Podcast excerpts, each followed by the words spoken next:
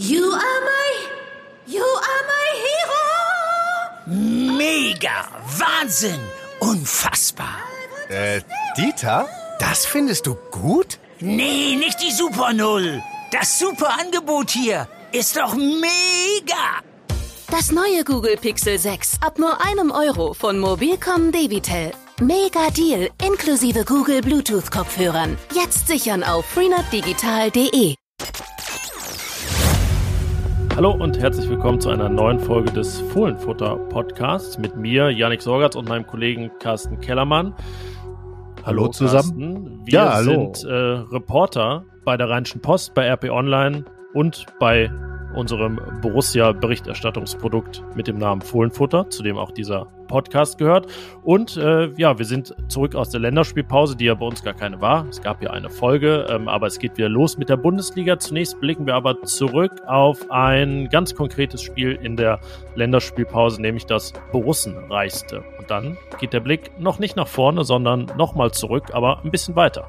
Genau, wir sprechen darüber und rufen auch auf und binden euch, Sie, Hörer, damit ein, sich über die schönsten Spiele im Borussia-Park Gedanken zu machen. Äh, wir haben ein paar Vorschläge, ohne die jetzt in irgendein Ranking zu stellen und äh, ja, werden dann natürlich in die nähere Zukunft blicken und die nähere Zukunft ist ein Kleeblatt. Ja, uns die Frage, ob das am Samstag gegen die Spielvereinigung Greuther Fürth eine Leistung wird, die ähm, es, wenn wir die Folge nochmal aufnehmen würden, in unsere Auflistung schaffen würde. Ist aber eigentlich auch egal, denn es ist einfach ein Spiel, das Borussia unbedingt gewinnen muss gegen den Tabellenletzten. Aber warum das vielleicht nicht so einfach werden könnte, wie man jetzt vermuten könnte, das wissen wir auch schon. Das haben wir beim Blick auf ein paar bestimmte Statistiken herausgefunden. Aber das wird uns unser Gast Michael Fischer von den Nürnberger Nachrichten und vom Podcast Vierter Flachpass auch nochmal erzählen. Und bevor es wirklich losgeht, noch eine Bitte in eigener Sache. Wenn ihr den Fohlenfutter Podcast gerne hört, regelmäßig hört, dann abonniert uns doch. Folgt uns bei Spotify, beim Podcast Client eures Vertrauens, wo auch immer ihr den Fohlenfutter Podcast verfolgt. Das hilft uns und das hilft auch euch, weil ihr dann keine Folge mehr verpasst. Und mit dieser geht's jetzt los. Viel Spaß. Rheinische Post Podcasts. Fohlenfutter, der Podcast für Fans von Borussia Mönchengladbach. Ja, Janik, da haben wir ja, glaube ich, gestern am Sonntagabend also äh, beide vor dem Fernseher gesessen und haben äh, Deutschlandspiele ein bisschen geguckt. Und äh, ja, was man gesehen hat, war Historisches aus Gladbacher Sicht. Ich bin mir nicht sicher oder relativ sicher sogar, dass Hansi Flick das nicht gewusst hat, aber er hat drei Gladbacher in die Startelf berufen, Matthias Ginter, Jonas Hofmann und Florian Neuhaus. Und das hat es zuletzt tatsächlich, der Thomas Gruhlke, unser absoluter Statistikfachmann, hat es nachgeschaut, zuletzt 1984 gegeben beim Debütländerspiel von Franz Beckenbauer als Teamchef als ähm, Hans-Günther Bruns, Frank Mill und Michael Fronzek in der Startelf waren. Gegner war damals Argentinien. Es gab eine 1 zu 3 Niederlage. Das war natürlich in Armenien anders, Yannick. Es gab einen 4 zu 1 Sieg. Der Gegner fing auch mit AR an. Das sind die Parallelen. Und äh, Hansi Flick steckt ja auch in seiner Anfangsphase. Es war jetzt nicht das erste Länderspiel. Das heißt, er kann sich dann auch, wenn wir es weiterdenken, große Hoffnungen machen auf den Weltmeistertitel in sechs Jahren ist nur leider keine WM in sechs Jahren, aber so wäre es, werden wir die Analogie äh, fortführen. Ja, das Jahr 1984 ist ja so eins, äh, wenn man dann zurückblättert, das haben wir in den letzten zehn Jahren häufig erlebt, äh, in dem man oft landet, was so Gladbach-Bestmarken oder seit wann hat es das nicht mehr gegeben angeht. Ähm, ja, nun also auch mal im DFB-Kontext und es ist ja, ähm, ja, soll es jetzt gar nicht entwerten, aber es hatte ja auch ein paar Gründe, warum da drei äh, Borussen begannen für, fürs DFB-Team, ähm, ich glaube, 16 Spielern war Flick nur nach ähm, Armenien geflogen, oder 16 Feldspieler. Und äh, ja, so landeten dann diese drei Borussen in der Startelf, haben aber alle auf ihre Art Spuren hinterlassen. So ist es. Äh, 1984 das Orwell, ja, ich will das noch kurz ergänzen, wenn Was wir schon das? über ja, die Wichtigkeit jetzt dieses Jahres reden. abdriften. ja, genau. Also der große Bruder waren wir in dem Fall, weil wir auf die Gladbacher geschaut haben. Ja, äh, du hast recht. Also alle drei haben irgendwo dem Spiel ihren Stempel aufgedrückt, ein wenig, äh, insbesondere aber Jonas Hofmann.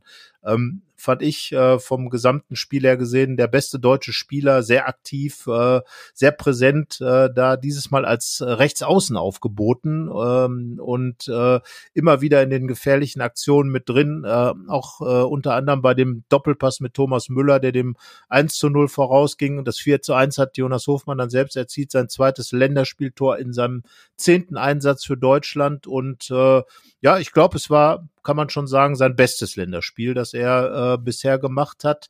Matthias Ginter in der ersten Halbzeit eine etwas unglückliche Aktion, als er ähm, mit einem Ballverlust einen armenischen Konter ein bisschen eingeleitet hat und äh, später dann aber mit einem guten Block äh, bei einer Abschlusschance der Armenier dann auch äh, verhindert, dass möglicherweise noch was Gefährliches passiert. Ähm, und äh, ja, Florian Neuhaus, kurios eigentlich.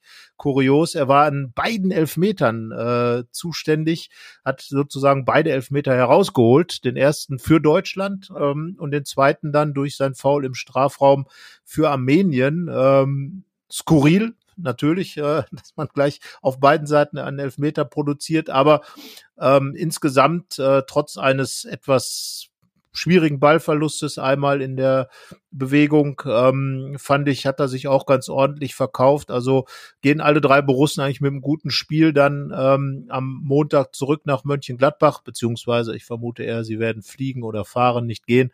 Und ähm, ja, kommen ganz gut zurück. Äh, und ich glaube, für zwei Gladbacher, Yannick, war es eine ganz wichtige Reise. Ähm, für, jetzt muss ich überlegen, für wen es keine wichtige Reise war. von den drei. Also, Jonas Hochmann ist ja ohnehin im Hoch. Also, du meinst, weil er, eta weil er etabliert sozusagen. ist. Ja, ich wollte ihn wollte genau. jetzt auch noch äh, erst doch äh, hervorheben, was ja eigentlich, ähm, ja, sich aus dem, was du gesagt hast, schon erschließt. Mit zehn Länderspielen ist man jetzt auch wirklich ja schon fast ein Arrivierter. Also er ist jetzt kein Stefan Patzlack der Gladbacher Länderspielgeschichte, sondern ähm, hat sich da auf verschiedenen Positionen auch seine Meriten verdient. Ja, aber du meinst die beiden, die zuletzt im äh, DFB-Team und ja, vor allem unter Hansi Flick weniger zum Zug kamen, Matthias Ginter und Florian Neuhaus, ähm, sie haben wirklich profitiert davon, dass Flick da einige zu Hause gelassen hat, dass es die ähm, Quarantäneausfälle gab in der letzten jedoch mal wieder äh, sehr ereignisreichen DFB-Woche. Ja, und ähm, Ginter hat einfach seinen Stammplatz verloren nach der EM, das muss man sagen, auch unglücklich, äh, weil er eben wegen einer Corona-Infektion da bei der ersten Länderspiel, im ersten Länderspielblock unter Hansi Flick fehlte. Deswegen wichtig für ihn, da wieder mal eine Empfehlung abzugeben ja, ist jetzt schwer zu sagen, ob ihn das jetzt so weit nach vorne gebracht hat. Zurückgeworfen hat es ihn auf jeden Fall nicht. Und ähm, während Matthias Ginter mit Bezug auf Borussia ja nicht unbedingt Selbstvertrauen benötigt, sieht das bei Florian Neuhaus anders aus, der ja, das haben wir im letzten Podcast besprochen, nach dem Mainz-Spiel ähm, oder also im Mainz-Spiel nicht nur mit seinem Tor für Aufsehen gesorgt hat, sondern auch mit einer Interview-Aussage. Da ging es um das Stichwort Rückendeckung. Ähm, ja, die hat er jetzt auf jeden Fall von Hansi Flick erfahren mit diesem Startelf-Einsatz und ähm, dieses vorne und hinten irgendwie auffällig. Das war doch in seinem ersten Länderspiel auch so. Da hat er doch ähm, ein Tor gemacht und hinten mit dem Ballverlust direkt eins verschuldet. Also Florian Neuhaus an und im Strafraum auf jeden Fall sehr präsent beim DFB. Ja, und irgendwie fasst das ja auch so seine Situation so ein bisschen zusammen. Also offensiv äh, gehört er ja tatsächlich äh, zu, zu den effektivsten Borussen, ähm, hat, glaube ich, eine höhere Torquote sogar, beziehungsweise Abschlussquote als Brell Embolo ähm, und äh, hat auch äh, nach vorn in Gladbach ja immer wieder gute Aktionen gemacht, hat jetzt in Mainz ja auch das Tor geschossen und das Problem sind ja schon eher so seine Defensivleistungen, die äh, die Adi Hütter ja auch, äh, also sein Gladbacher Trainer auch immer mal wieder angemarkert hat und die auch der Grund sind, äh, dass eben so ein bisschen die Stabilität ähm, in Hütters Augen nicht so da war und deswegen jetzt einfach Manu Kone den Job bekommen hat. Ähm, jetzt hat Neuhaus ja neben Ilka Gündogan, äh, Gündogan äh, die Position vor der Abwehr gespielt, aber im Grunde genommen ist ja der, er doch schon ein offensiverer Spieler und ich glaube, das belegt dann auch diese, diese Geschichte, dass er hinten eben, wenn es darum geht, äh, Torverteidigung äh, hinzukriegen, immer so ein bisschen unglücklich manchmal wirkt. Deswegen, ähm, ja, passt eigentlich das, was man jetzt gerade im Länderspiel gesehen hat, so zum, zum Spieler Florian Neuhaus auch, der einfach offensiv seine größten Qualitäten hat. Ja, und wenn wir ehrlich sind, was hätte er da jetzt reißen müssen in Armenien, dass Adi Hütter sagt, oh, dann setze ich den äh, Kone wohl mal auf die Bank gegen, ja.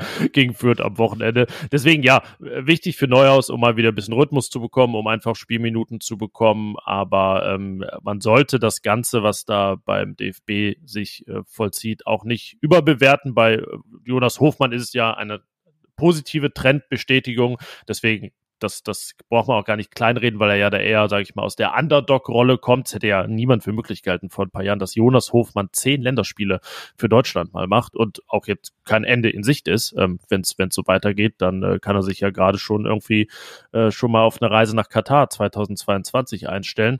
Ähm, deshalb, ja, ein äh, unterm Strich dann, du hast gesagt, historisches Länderspiel aus Gladbach-Sicht, weil es nun mal diese drei Borussen in der Startelf gab, aber insgesamt auch, wie gesagt, ein 4 zu 1 gegen Armenien. Das äh, war früher mal so ein Spiel ähm, kurz vor Andorra San Marino, sage ich mal. Die Armenier haben sich da sicherlich auch gesteigert, aber ja, das ist dann auch eine Pflichtaufgabe, da 4 zu 1 zu gewinnen. Definitiv, ja. Und, und wie gesagt, gerade für die Abwehrspieler, Matthias Ginter in dem Fall, der mit Jonathan Tah die, die Innenverteidigung gebildet hat, ähm, war das natürlich jetzt kein Spiel, in dem man so diese, diese eigentlichen beruflichen äh, wichtigen Dinge zeigen konnte. Es ging eher darum, wie man dann eben auch, ähm, und das war, glaube ich, auch die, der Anspruch, den Hansi Flick dann hatte, äh, wie man eben sich auch mit in die Offensive einbringt. Ginter ist in der Beziehung ja, gerade was seine Diagonalpässe angeht, in Gladbach schon immer ein äh, wichtiger Aufbauspieler auch. Das muss man sagen. Ähm, Nationalmannschaft spielt ja dann doch ein bisschen anders, äh, aber ja, insgesamt war es halt für ihn jetzt nicht das Spiel, bei dem man sich riesengroß auszeichnen konnte. Von daher aber wichtig, glaube ich, für ihn dieses Signal. Er hat mal wieder in der Startelf gestanden, zum ersten Mal bei Hansi Flick, wie gesagt. Und äh, ja, das sind ja immer so die Dinge, die man dann einfach auch als Spieler mitnimmt. Ähm, da muss man jetzt abwarten, wie er da steht. Grundsätzlich glaube ich schon, dass, dass er sich da einiges äh, ein bisschen neu positionieren muss bei Hansi Flick. Er war ja bei ähm, bei Joachim Löw, dem Vorgänger, äh, absolut gesetzt als Spieler, 25 von 33 Einsätzen mitgemacht nach der Weltme nach der Europameisterschaft und nach der, beziehungsweise Entschuldigung, nach der Weltmeisterschaft. Und ähm, ja, muss jetzt halt gucken, dass er, dass er sich diese Position wieder erarbeitet. Ähm, Schrittchen getan, schauen wir mal. Ähm, und was das für ihn generell bedeutet, auch vielleicht äh, seine Zukunft in Gladbach oder bei einem anderen Club, muss man sehen. Ähm, bei Flick im Moment ja eher so die Spieler von absoluten Top-Clubs, von äh, Chelsea, von PSV, vom FC Bayern, die auch Champions League spielen ähm, äh, so ein bisschen bevorzugt. Ähm, ich weiß nicht, inwieweit das dann auch für Matthias Ginter ein Argument wäre, ähm, eben diese internationalen Spiele mit aufbieten zu können, um dann auch in der Nationalmannschaft wieder top gesetzt zu sein. Ja, ich würde sagen, bevor wir jetzt äh, zu viel aus diesem Armenien-Spiel rausziehen, gehen wir auf ein Spiel, das, äh, oder, na, was heißt auf ein Spiel, das zweifellos äh, rundum historisch war. Es hat uns auf eine Idee gebracht. Ähm, die Rede ist vom 5-0 gegen den FC Bayern. Jetzt auch schon ein paar Tage her, aber man lässt ja gerne auch noch mal ein bisschen den Blick schweifen und taucht ein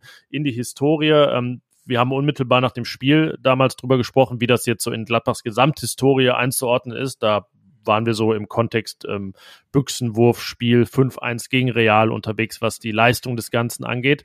Aber wir wissen ja auch beide, dass es wirklich schwierig ist, so verschiedene Dekaden miteinander zu vergleichen. Ähm, äh, wirklich auch Spiele, die ja dann auch wir beide gar nicht äh, im Fall vom Büchsenwurfspiel über 90 Minuten live gesehen haben oder sehen konnten, weil ähm, da, ich war nicht geboren, du warst knapp geboren, aber nicht im Stadion. Im Fernsehen wurde es nicht gezeigt. 85 sah es dann ähm, in deinem Fall anders aus. Du konntest es sehen. Ich weiß gar nicht, da warst du im Stadion oder hast du es im Fernsehen nein, nein, gesehen? Nein, ich habe es tatsächlich im Fernsehen gesehen. Im also Fernsehen, es war genau. damals äh, genauso sensationell eigentlich wie das Spiel gegen, gegen die Bayern. Auch so, Gladbach hatte eine starke Mannschaft, aber Madrid so zu überrollen, das war dann schon eine ziemlich große Hausnummer und Genau, aber es hatte den Haken, dass es äh, in gewisser Weise für die Katz war, aufgrund der 0 zu 4 Rückspielniederlage. Das ist äh, das, was wir beim Bayern-Pokalspiel jetzt noch nicht wissen. Wie geht es aus? Wir kennen nur das nächste Pokallos, Hannover 96. Aber wir haben uns gedacht, wir äh, bündeln es ein bisschen und äh, ja, fassen es auf die Zeit, die wir wirklich gut überblicken können. Das ist die Borussia Park-Ära wo auch eine gewisse Vergleichbarkeit da ist. Und wir haben auch gesagt, wir nehmen dann auch die Leistungen im Borussia Park und ganz wichtig, wir nehmen die Leistungen. Also wir nehmen nicht nur die reine Größe des Spiels und irgendwelche Emotionalitäten am Rande, sondern es geht so um das Sportliche. Das, was ja den Kern des Ganzen ausmacht. Und wir beide reden ja auch gerne über sportliche Dinge. Deswegen, ja, lass uns reden über die größten Leistungen im Borussia Park. Wie gehen wir es an? Wie fangen wir es an? Also ist erstmal, glaube ich, die Frage, ist das Bayern-Spiel unstrittig die Nummer eins? Gut, wenn man es so einordnet, wie wir es ja getan haben, nämlich wirklich äh, äh, in diesen Kontext des, ähm, ja, muss man sagen, annullierten 7 zu 1 gegen Inter Mailand. Äh, das Spiel gibt es ja offiziell gar nicht. Und dieses 5 zu 1 gegen Real Madrid, äh, dann muss man einfach sagen, gibt es gar keine Chance für andere Spiele vor diesem Spiel zu stehen. Also das ist so ein bisschen, wenn man die Gladbach-Trainer kategorisieren, kategorisieren will, ähm, geht im Prinzip auch immer nur Hennes Weißweiler, steht ganz oben über den Dingen und wer danach kommt, ist dann eben die Nummer eins des Restes sozusagen. Und so würde ich das bei diesem Spiel Bayern München tatsächlich auch sehen, denn äh, es war einfach in seiner Gesamtheit perfekt. Die Gladbacher haben also sowohl defensiv als auch offensiv über 90 Minuten die Bayern äh, da wirklich vorgeführt. Und ähm, genauso war es damals eben auch mit Madrid. Da gab es den Schönheitsfehler des Gegentores. Den gab es diesmal noch nicht mal. Also das war ein nahezu perfektes Spiel so mutig, äh, so fußballerisch äh, auf einem wirklich absoluten Top-Level und auch defensiv diese Bayern-Mannschaft, die ja halt wirklich auch mit absoluter erster Kapelle, wie es so schön heißt, angetreten war, da zu beherrschen. Da muss man schon sagen, da geht nicht viel drüber und deswegen gucken wir jetzt halt äh, nach den Besten vom Rest, würde ich sagen ja, was das Ganze gar nicht äh, abwerten soll, aber wir schon ehrlich sein müssen, hm, Borussia Park steht jetzt seit gut 17 Jahren. Es gibt so die ersten sieben Jahre, werden wir relativ außen vor lassen, was ähm, ja glaube ich, dem würden die ersten sieben Jahre nicht mal widersprechen, denn das war die Zeit, in der dort noch weitgehend und fast ausschließlich Abstiegskampf angesagt war, aber vielleicht so ein bisschen im Schnellleuchtlauf, was sind so aus der Zeit vor der Relegation äh, Heimspiele im Borussia Park, Leistungen, die dir da in Erinnerung geblieben sind? Ja, es gab ja vor allem kämpferische Leistungen. Es gab natürlich da auch Siege gegen Bayern, gegen Dortmund. Äh, ähm, es gab spektakuläre Spiele wie dieses wilde 5 zu 3 gegen Hannover mit, mit äh, unglaublich vielen Eigentoren, äh, 4 zu 3 gegen Bremen, 4 zu 3 gegen Frankfurt. Das waren alles so Spiele, die, die in sich an diesen Tagen äh, eben sehr spektakulär waren, aber eben in einer anderen Zeitrechnung stattgefunden haben. Ich glaube, das ist einfach wichtig, dass dieser, dieser, dieser Zeitsprung, der nach der Relegation in der Saison Saison gemacht wurde, hinein in die Champions League Qualifikation, dann klar die Europaspiele natürlich dann auch ganz andere Möglichkeiten bestanden haben. Mit dem Borussia Park, der dann eben auch als Stadion schon äh, Geld äh, hervorgebracht hat als mehr als in den Jahren vorher, wo dann eben auch durch die Europapokalspiele jetzt ganz andere Spieler da sind. Also insgesamt ähm, tun einem dann die ersten Jahre dann schon etwas leid, das muss man sagen. Ähm, wie gesagt, äh, dieses, dieses 5-3 gegen Hannover mit, glaube ich, drei Eigentoren war halt total spektakulär, aber es war halt auch ähm, teilweise dann eben Unzulänglichkeiten geschuldet, das muss man dann sagen. Natürlich gab es diese wichtigen Spiele äh, wie das 1-0 gegen Schalke, wo dann äh, Colauti in der in der letzten Sekunde noch dieses Tor schießt äh, und und da wirklich das Stadion brennt. Das sind Spiele, die das Stadion geprägt haben, genauso wie wie das äh, Relegationsspiel gegen Bochum, aber es waren halt keine großen Fußballspiele in dem Sinn, das muss man einfach sagen. Es gab ja auch Gladbach-Spiele schon vor 1971 vor dem 7 zu 1, was wahrscheinlich für alle Zeiten das größte Gladbach-Spiel aller Zeiten sein wird. Ähm, äh, Bundesligaspiele, es gab einen Pokalsieg, ähm, die haben da auch keine Relevanz gehabt, weil sie einfach diese Qualität, die da war, noch nicht haben konnten. Gladbach hat ja Schalke da auch äh, in den 60er Jahren, Ende der 60er mal 11 zu 0 besiegt. Das sind ja auch Gigantenspiele gewesen. Das muss man ja sagen. Aber eben, wenn man sagt, das Beste vom Besten. Da muss man sich dann reduzieren und deswegen würde ich sagen, dieses 5-0 der Bayern und ähm, dann eben vieles, was ab 2011 passiert ist, weil da eine andere Zeitrechnung so ein bisschen begonnen hat. Ja, ich kann mich in den ersten Borussia Park Jahren an paar Spiele, also ich erinnere mich schon an die, an die meisten, die ich da gesehen habe, aber besonders gut an äh, 2005 kann ich mich äh, an eins erinnern. Das war kurz vor Saisonende. 2 zu 0 gegen den VfB Stuttgart, der damals wirklich ähm, eine seiner guten Zeiten hatte. Die jungen Wilden, da gab es einen 2 zu 0 Erfolg. Tief im Abstiegskampf unter Horst Köppel. Das, also alle, alle dieser großen, wichtigen Siege und starken Leistungen standen ja im Kontext Abstiegskampf. 2009 mal ein 4 zu 1 gegen den HSV. Das müsste das äh, einzige Spiel gewesen, in dem Tobi Levels getroffen hat, der ja doch etwas in Verruf geratene Tobi Levels. Du hast es 4-3 gegen Bremen angesprochen. Das war ja auch Borussia typisch zu der Zeit. Also wirklich Werder an die Wand gespielt, aber am Ende wieder gezittert und es fast aus der Hand gegeben. Ähm, ja, ich, es war eine Zeit, in der Borussia von 34 Spielen oftmals gar nicht, nicht mal 10 gewonnen hat. Deswegen war ja jeder Sieg schon irgendwie spezieller als jetzt. Ne? Also sicherlich ähm, gibt es da so Erfolge an äh, aus den vergangenen Jahren, die irgendwie so, ja, zur Beiläufigkeit verdammt sind, weil es einfach viel mehr Heimsiege gegeben hat, so wie das, wie das früher auch der Fall war. Ähm, das 1 zu 0, ähm, nee, 2-0 war es damals gegen die Bayern, ne, unter Köppel. Ja, genau. Ja, 2-0, genau. Klar, das sticht ja sowas von heraus, aber auch das ähm, wenn wir uns das jetzt nochmal 90 Minuten anschauen würden, würde uns wahrscheinlich ähm, phasenweise auch erschrecken, was da, was da, sage ich mal, so zusammenlief mit Ball und, und ohne Ball, weil da ja ähm, Leute wie, wie Marcelo Pletsch und so weiter unterwegs waren. Der übrigens ähm, getroffen der, hat. Ja, ich weiß, der getroffen hat, aber das, ja, auch, auch sehr brachial da in, in den Ball geschmissen. Ähm, ja, das, deswegen, du hast gesagt, ganz andere Zeit, schwer vergleichbar und deswegen landen wir bei den wirklich, wenn wir, also wir werden das jetzt nicht ganz konkret äh, ranken, weil auch das sehr schwierig ist, aber bei den Spielen, die wir jetzt dann wirklich nennen, ja, landet man eben automatisch in der Post-Relegationszeit. Wobei, so ein bisschen eins, was man schon mal vorgreifen könnte, wäre ja dieses 5 zu 1 gegen Köln. Das war ja dann noch vor der Relegation. Ähm, das war dann auch der bis dahin höchste Sieg im Borussia Park.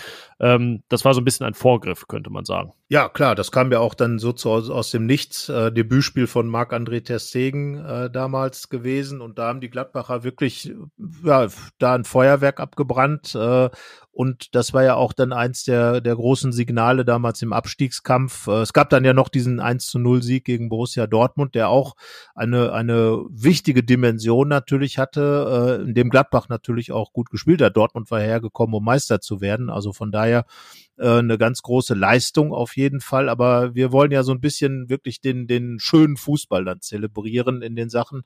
Und in der Zeit war Gladbach Fußball halt noch nicht so weit entwickelt, äh, dass er das Gladbach eben als eine spielerische Mannschaft galt, sondern es war vieles ähm, eigen Einzelqualitäten, die dann teilweise da waren. Federico Insua denkt man zum Beispiel dran, ein äh, toller Spieler, der wahrscheinlich in der aktuellen Borussia auch nochmal ganz anders zur Geltung kommen würde. Ähm, und, und vieles war dann auch eher gearbeiteter Fußball, das muss man einfach sagen. Äh, ich erinnere mich an Ruben, der bei Meier, äh, bei Hans Meier in dessen Rettungssaison äh, wirklich Libero gespielt hat und ungefähr 60 Meter hinter dem Rest stand, um die Bälle abzufangen, der von Real Madrid Madrid ausgeliehene. Ähm, ja, es war einfach eine andere Zeit und ähm, aber dieses 5 zu 1 gegen Köln, das hatte natürlich schon eine gewisse Signalwirkung, aber was dann gekommen ist, dieses, dieses Borussia Barcelona, was Lucien Favre mit dem Tiki-Taka-Fußball einfach mit diesen Selbstverständlichkeiten von Kombinationen, dass Freistöße von Juan Arango äh, auch wie selbstverständlich im Winkel landeten, äh, gegen Bremen, gegen Köln, in Köln, gegen Wolfsburg, äh, das sind ja alles Tore des Monats gewesen eigentlich, äh, da so viele, dass sie gar nicht nominiert werden konnten. Also da hat man ja wirklich oft im Stadion gesessen, das muss man sagen, und war total verblüfft, weil das ja auch aus dem Nichts herauskam. Und ähm, da sind wir vielleicht bei einem Spiel, was, was für uns beide ja eines der schönsten Gladbach-Tore für uns beide, glaube ich, gefallen ist. Und äh, eines, was auch der Höhepunkt eigentlich dieser ersten fußballerischen Hochzeit Borussias war, das 3 zu 0 gegen Schalke im Februar 2012 bei dem ähm, einfach dieses wunderbare Tiki-Taka-Tor mit zwei Doppelpässen und am Ende dann Mike Hanke gegen seinen Ex-Verein den Ball ins Tor geschoben hat. Das war für mich eins der ersten ganz großen Spiele im Borussia Park, weil eben Schalke damals auch eine Mannschaft war, die unglaublich weit weg schien von Gladbach. Ja, und sie waren tatsächlich ähm, vor Borussia in der Tabelle vor diesem Spiel. Also war wirklich auch ein, ein tabellarisches Topspiel.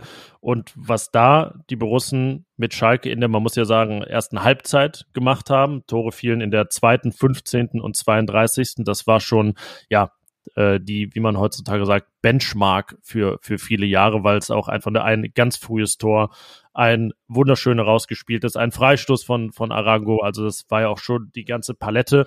Ähm, da hatte Borussia vorher in Berlin im Pokal gespielt, deswegen war man, glaube ich, auch ganz dankbar, dass ähm, das Spiel früh entschieden war und da ging es dann schon mit angezogener Handbremse weiter. Also das war ähm, so ein bisschen das, weshalb jetzt das Bayern-Spiel auch zweifellos drüber steht. Wenn sie da weiter gespielt hätten und vielleicht irgendwie 5-6-0 gewonnen hätten, dann würde man noch anders über diese Partie reden.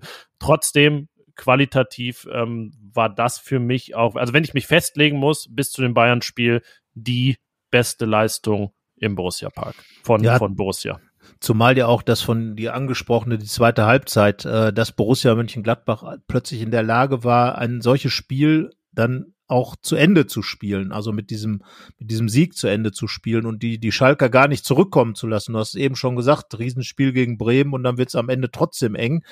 Ähm, das war ja auch dann eine Weiterentwicklung unter Lucien Favre, dass Gladbach eben in der Lage war, einen Gegner spielerisch im Zaum zu halten und somit auch zu dominieren. Das, das ist ja auch eine Qualität, die vielleicht nicht so spektakulär ist, wenn wir jetzt über Tore reden, die fallen. Klar, wir reden bei Gladbach immer über Tore, über Torfabrik, aber eben dieses, dieses Verteidigen auch und dieses sichere Spiel, den Gegner zu beherrschen, das war ja auch ein Moment in diesem Schalke-Spiel, der zu diesem Zeitpunkt, es war ja noch relativ früh in der Favre-Zeit, ähm, einfach verblüfft hat. Und eine ähnliche Leistung, die ähm, an die sich viele Gladbach-Fans auch noch erinnern, war noch ein Tick früher. Das war im November 2011 ein 5 zu 0 gegen Werder Bremen. Damals in der Tabelle auch noch knapp vor Borussia. Das war das letzte Bremer Aufflackern, äh, sage ich mal, in der Zeit. Ähm, 5 zu 0 durch Hermann, dreimal Reus und Arango und auch das äh, 5 zu 0 von Arango fiel in der 53.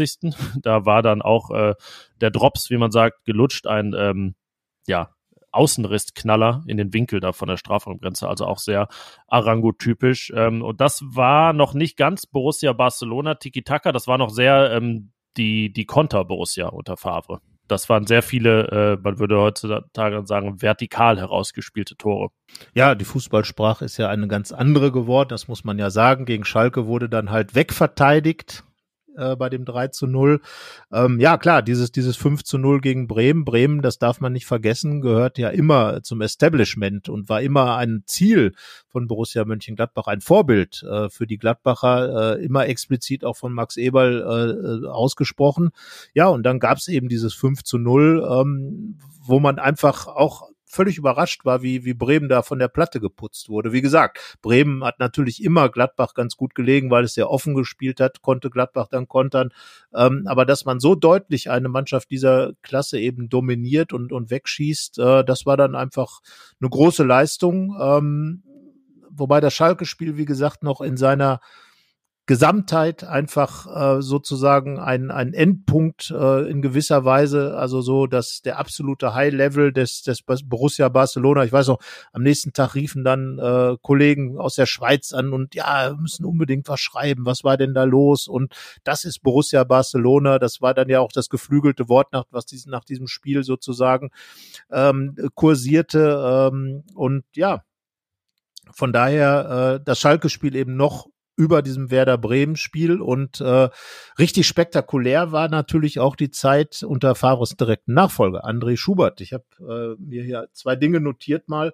Ähm, einmal das 6 zu 1 gegen Bern in der in den Playoffs zur Champions League äh, Gladbach durchgegangen und ja einfach ein richtig fröhliches Fußballspiel mit sechs Toren im internationalen äh, Bereich. Es gab vorher schon mal ein 7 zu 1 gegen Sarajevo, aber ich glaube, dieses 6 zu 1 in die 7 Champions 7-1. 7-0, Entschuldigung, 7-0. Ja. Mit einem am Ende wunderschönen Freistoßtor von Torgan Azad zum 7 zu 0, richtig, 7 zu 0. Und ähm, ja, dieses 6 zu 1 gegen, gegen Bern hatte einfach dann auch die Dimension, in die Champions League damit einzuziehen. Triumphal kann man sagen, vorher 3 zu 1 im äh, Wankdorf gewonnen, im neuen Stadion dort, aber steht ja im Stadtteil Wankdorf in diesem historischen Ort, dem Deutschland 1954 Weltmeister wurde, auf Kunstrasen, also auch ein großer Sieg, aber dies 6 zu 1 einfach so sicher, so gut gegen eine Mannschaft, wie wir jetzt wissen, des heutigen Gladbach-Trainers Adi Hütter, ähm, da zu dominieren. Hütte hat das nochmal gesagt. Wir hatten keine Chance gegen diese Gladbacher, insbesondere Raphael, großen Tag gehabt, drei Tore geschossen. Also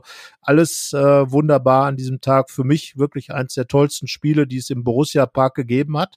Und dann André Schubert, wie gesagt, ähm, sicherlich nicht der Mann, der für große Defensivarbeit steht, aber für spektakulären Fußball allemal. Und da gab es im März, und da will ich gar nicht ein Spiel ansprechen, sondern eine Serie sozusagen, im März 2016 tatsächlich hintereinander weg die Heimspiele 4 zu 0 gegen Stuttgart, 3 zu 0 gegen Frankfurt und 5 zu 0 gegen Hertha. In der Summe ein 12 zu 0 und äh, da muss ich dann sagen, auch da sitzt man dann wirklich mit offenem Mund und denkt sich, das kann doch nicht sein, was jetzt hier gerade passiert. Das hat man bei Schubert in der Anfangsphase natürlich öfter gedacht. Da ging es ja richtig zur Sache. Auswärts auch eine ähnliche Serie hingelegt. 4-1 in Berlin, 5-1 in Frankfurt, 3-1 in Stuttgart. Das, das war ja auch tatsächlich ähm, alles ziemlich krass. Aber diese März-Serie da, das muss ich schon sagen, das war so in der Reihe zusammengenommen über, ja, sind dann dreimal 90 Minuten, aber sehr beachtlich, sehr beachtlich und äh, das steht dann eben auch für diese spektakuläre Zeit. Ja, das waren ja manch auch zehn Heimsiege in Folge zu der Zeit. Ähm, also ja, da war das äh, Usus, so ähm, die Gegner, wie man auch schön sagt, ist eher ein altes Wort, wegzufiedeln zu Hause.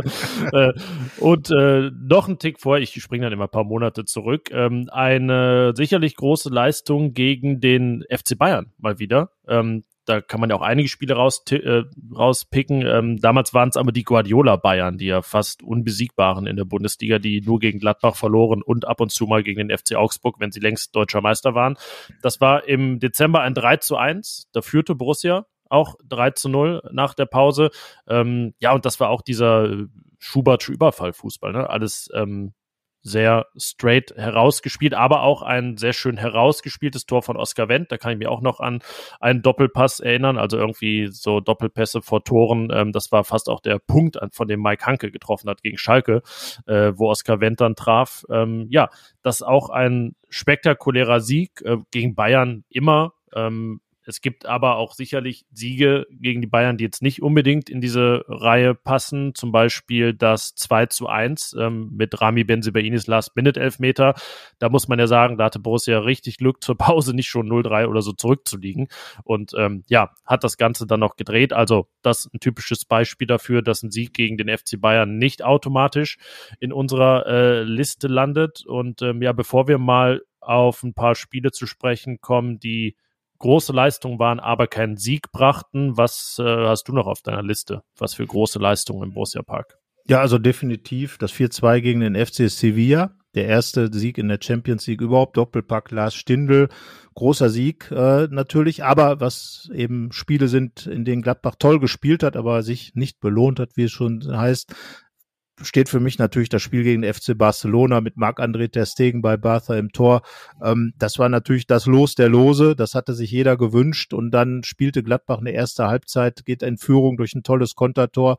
Also ich glaube, das war eins der großen, wirklich großen magischen Nächte, die die Gladbach eben hatte gegen den FC Barcelona, der damals wirklich das Nonplusultra auch immer noch war auch wenn vielleicht die allergrößte Zeit äh, schon, schon durch war, aber Barcelona war halt Barcelona und da so, so ein Spiel hinzulegen, Raphael mit einer Spielfreude, wie man sie bei ihm äh, immer wieder hat aufblitzen, aber in dieser Qualität. Er hat sich dann leider in der Halbzeit verletzt und dann wurde es auch schwieriger für Gladbach, aber das war ein großartiges Spiel, muss ich sagen. Ja, und wir ähm, sollten jetzt auch nicht die Rose-Zeit ganz außen vor lassen, wahrscheinlich. Da denken natürlich die meisten an das äh, 5 zu 1 gegen den FC Augsburg, den Sturm an die Tabellenspitze, äh, wo da der Gegner auch in den ersten Minuten schon überrollt wurde. Das war sicherlich ähm, sehr groß, äh, toll anzuschauen. Damals auch das äh, 4-2 gegen Eintracht Frankfurt, wobei das natürlich dann auch immer so ein paar Makel sind mit zwei Gegentoren in, diese, in dieser Liste auftauchen, ist wahrscheinlich etwas ähm, schwieriger. Da groß aber das müssen wir wohl auch erwähnen, ein Bayern-Spiel, wo Borussia dann mal einen Rückstand gedreht hat und ähm, 3-2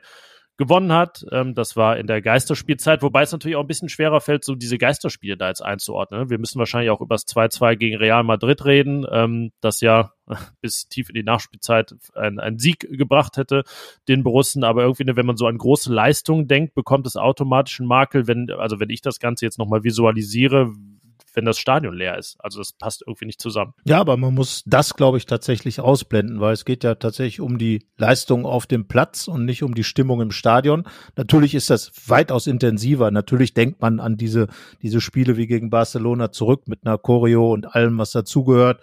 Ähm, äh, auch gegen Bern und äh, bei den anderen Spielen, wo dann einfach auch gefeiert wurde.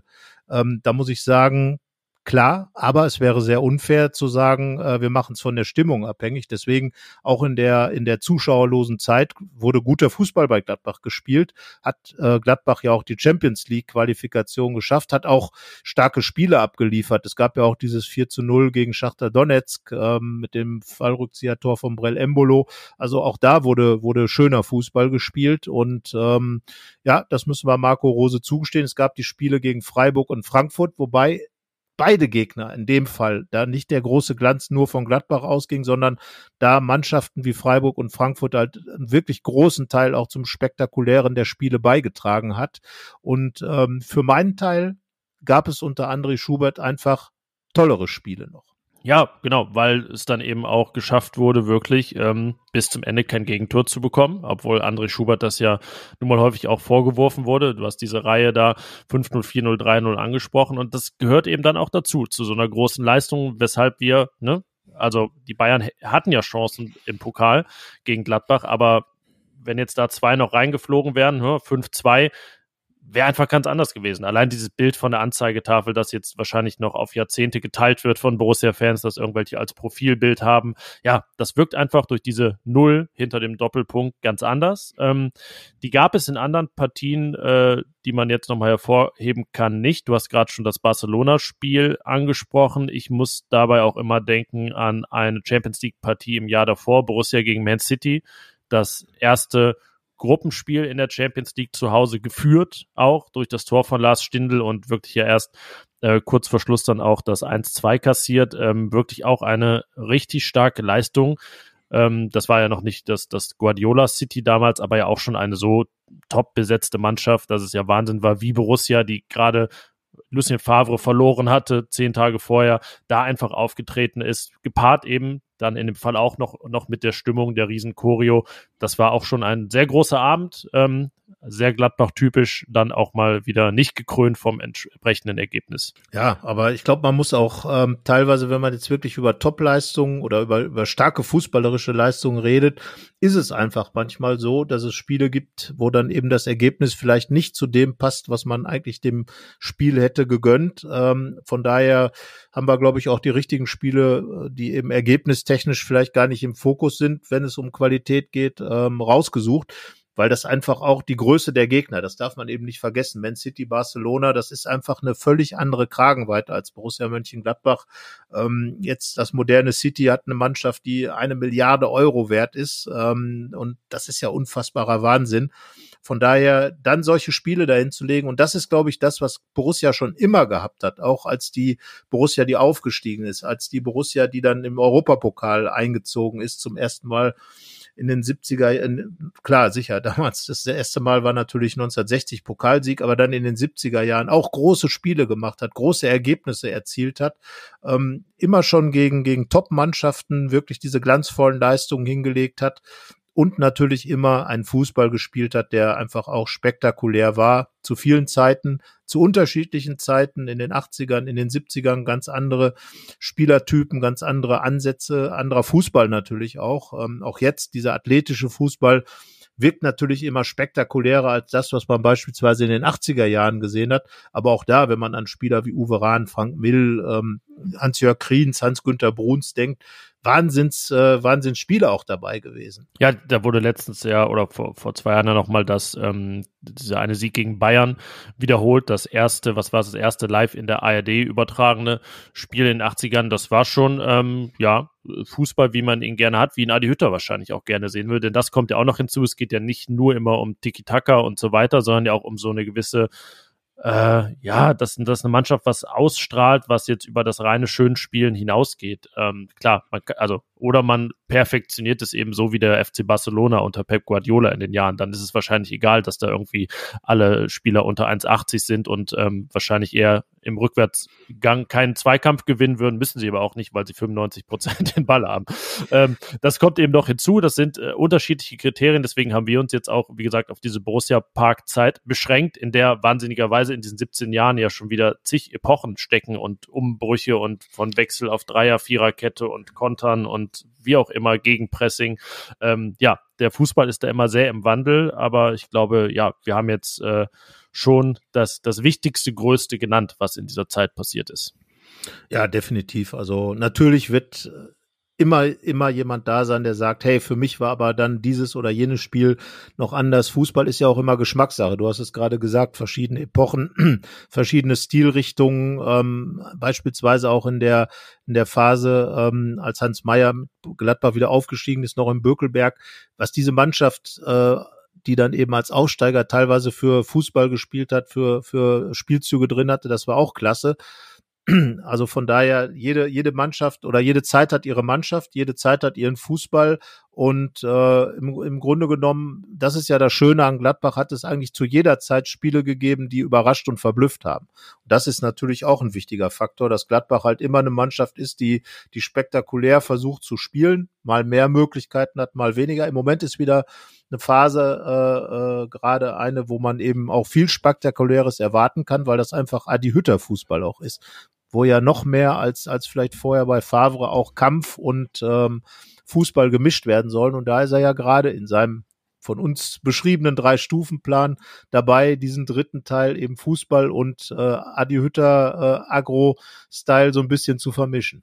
Ja, und du hast gesagt, jeder hat da wahrscheinlich auch äh, noch eine andere Meinung und vielleicht haben wir auch irgendwas vergessen. Das äh, kann uns ja auch mal passieren. Deswegen ähm, verbinden wir das Ganze jetzt auch mit einem Aufruf an euch und bitten euch, ähm, schickt uns doch eure größten Leistungen im Borussia Park. Ähm, stimmt ihr uns dazu? Haben wir irgendwas vergessen? Ähm, ja, das Ganze gerne per Mail an fohlenfutter.rheinische-post.de oder auf unseren diversen Kanälen at Fohlenfutter bei Instagram, Twitter, Facebook.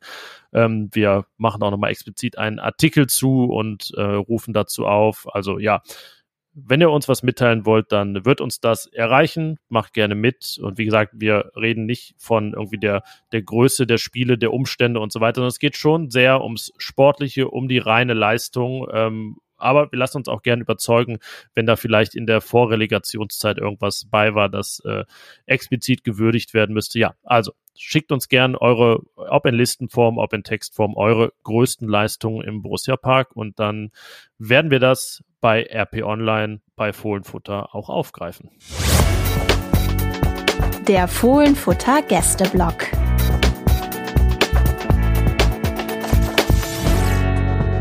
Ja, wir haben jetzt zurückgeschaut auf große Spiele im Borussia Park und schauen jetzt in die Zukunft auf das nächste Spiel im Borussia Park am, am Samstag 15.30 Uhr. Seit langem mal wieder echte Bundesliga-Zeit äh, für Gladbach im Borussia Park kommt äh, die Spielvereinigung Gräuter Fürth, der aktuell Tabellenletzte ähm, der Bundesliga. Und wenn ich das sage, wird unser Gast Michael Fischer von den Nürnberger Nachrichten äh, und Podcaster auch in Sachen Kleeblätter ähm, natürlich äh, schon ein bisschen die Hände vor den Kopf schlagen, weil Michael, eigentlich müsstet ihr gar nicht so weit unten stehen, um gleich mal sozusagen äh, in Medias Res zu gehen. Ja, einen wunderschönen guten Tag aus Fürth. Tatsächlich habe ich mir am Wochenende mal die Expected Points Tabelle ein bisschen näher angeschaut mit einem Datenexperten bei uns und da müsste Fürth zwischen Platz 13 und Platz 15 mit zwischen 10 und 13 Punkten stehen. Aber wie ihr beide schon wahrscheinlich das des Öfteren angesprochen habt, bevor ich jetzt hier dazugekommen bin, ist Fürth eben letzter mit einem Punkt aus elf Spielen und damit historisch schlecht in diese Saison gestartet. Und das ist ja die einzige Wahrheit, die am Ende zählt. Ja, sehr unglücklich zuletzt gegen Eintracht Frankfurt den Ausgleich gemacht, ähm, ganz am Ende, aber dann auch noch das 1 zu 2 wieder kassiert. Aber du hast es gesagt, damit ist äh, Fürth ein großer Underperformer dieser Bundesliga-Saison und interessanterweise ist es am Samstag das Duell der Underperformer, denn äh, Fürth müsste etwas mehr als fünf Tore mehr geschossen haben. Borussia nach, ähm, also ich schaue da immer auf fbref.com, das sind Daten von, von Statsbomb. Borussia müsste sogar sieben Tore mehr geschossen haben. Da fallen dann noch die zwei verschossenen Elfmeter von Lars Stindl ins Gewicht. Äh, ja, sehr interessant, weil man ja dann fast davon ausgehen kann, eigentlich müsste es 2-2 oder 2-3, 3-2, wie auch immer ausgehen, aber dann wahrscheinlich nicht ganz so torreich. Was, was ist denn, Michael, ganz salopp gefragt das Problem der Spielvereinigung? warum ist da diese Diskrepanz? Also man kann da mehrere Punkte natürlich mit reinnehmen. Ein Punkt ist ganz klar die Kaderqualität.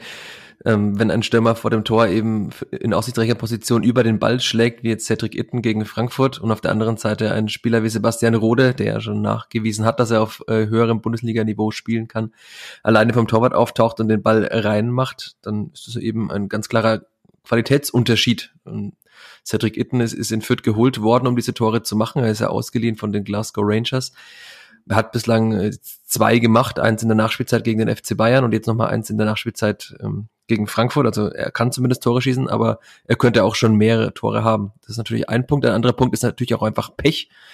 Also Fürth hat zum Beispiel in Köln 1 zu 0 geführt, schnell, hat dann, äh, hätte das 2 zu 0 machen können. Jeremy Duziak hat zweimal gegen den Pfosten geschossen innerhalb weniger Minuten. Sonst wäre es nach 10, 15 Minuten 2 zu 0 für Fürth gestanden. Da wurde ihnen noch ein klarer Elfmeter verweigert, worüber sich die Fürther Verantwortlichen noch Wochen später aufregen konnten, weil es tatsächlich einfach äh, ein Foul war an Branimir Gotha.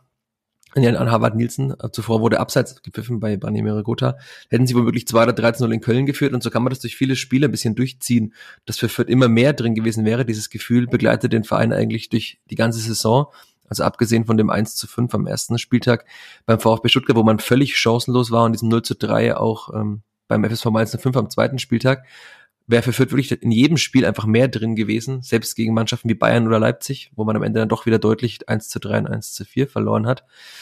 Ja, aber am Ende muss man jetzt einfach irgendwann mal gewinnen, wenn man nicht wirklich schon sagen will, dass man zur Winterpause sicher abgestiegen ist. Ja, du hast gerade schon einen Namen erwähnt, der möglicherweise ähm, da auch eine Rolle spielen könnte, Branimir Gotha war ja Gladbacher, ähm, ist schon mal nach Gladbach zurückgekehrt mit Eintracht Frankfurt, hat Gladbach dann ganz nebenbei äh, im DFB-Pokal-Halbfinale rausgeschossen im Elfmeterschießen. Und äh, ich glaube, es hat von ihm ein Interview gegeben, wo er gesagt hat, also er könnte sich schon ganz gut vorstellen, äh, nochmal diese typische Ex-Geschichte dann irgendwie auf den Platz zu bringen. Aber er ist natürlich glaube ich, auch einer, der, der einfach äh, so ein bisschen weniger trifft, als er müsste, oder? Was kann, was kann man von ihm erwarten in dem Spiel?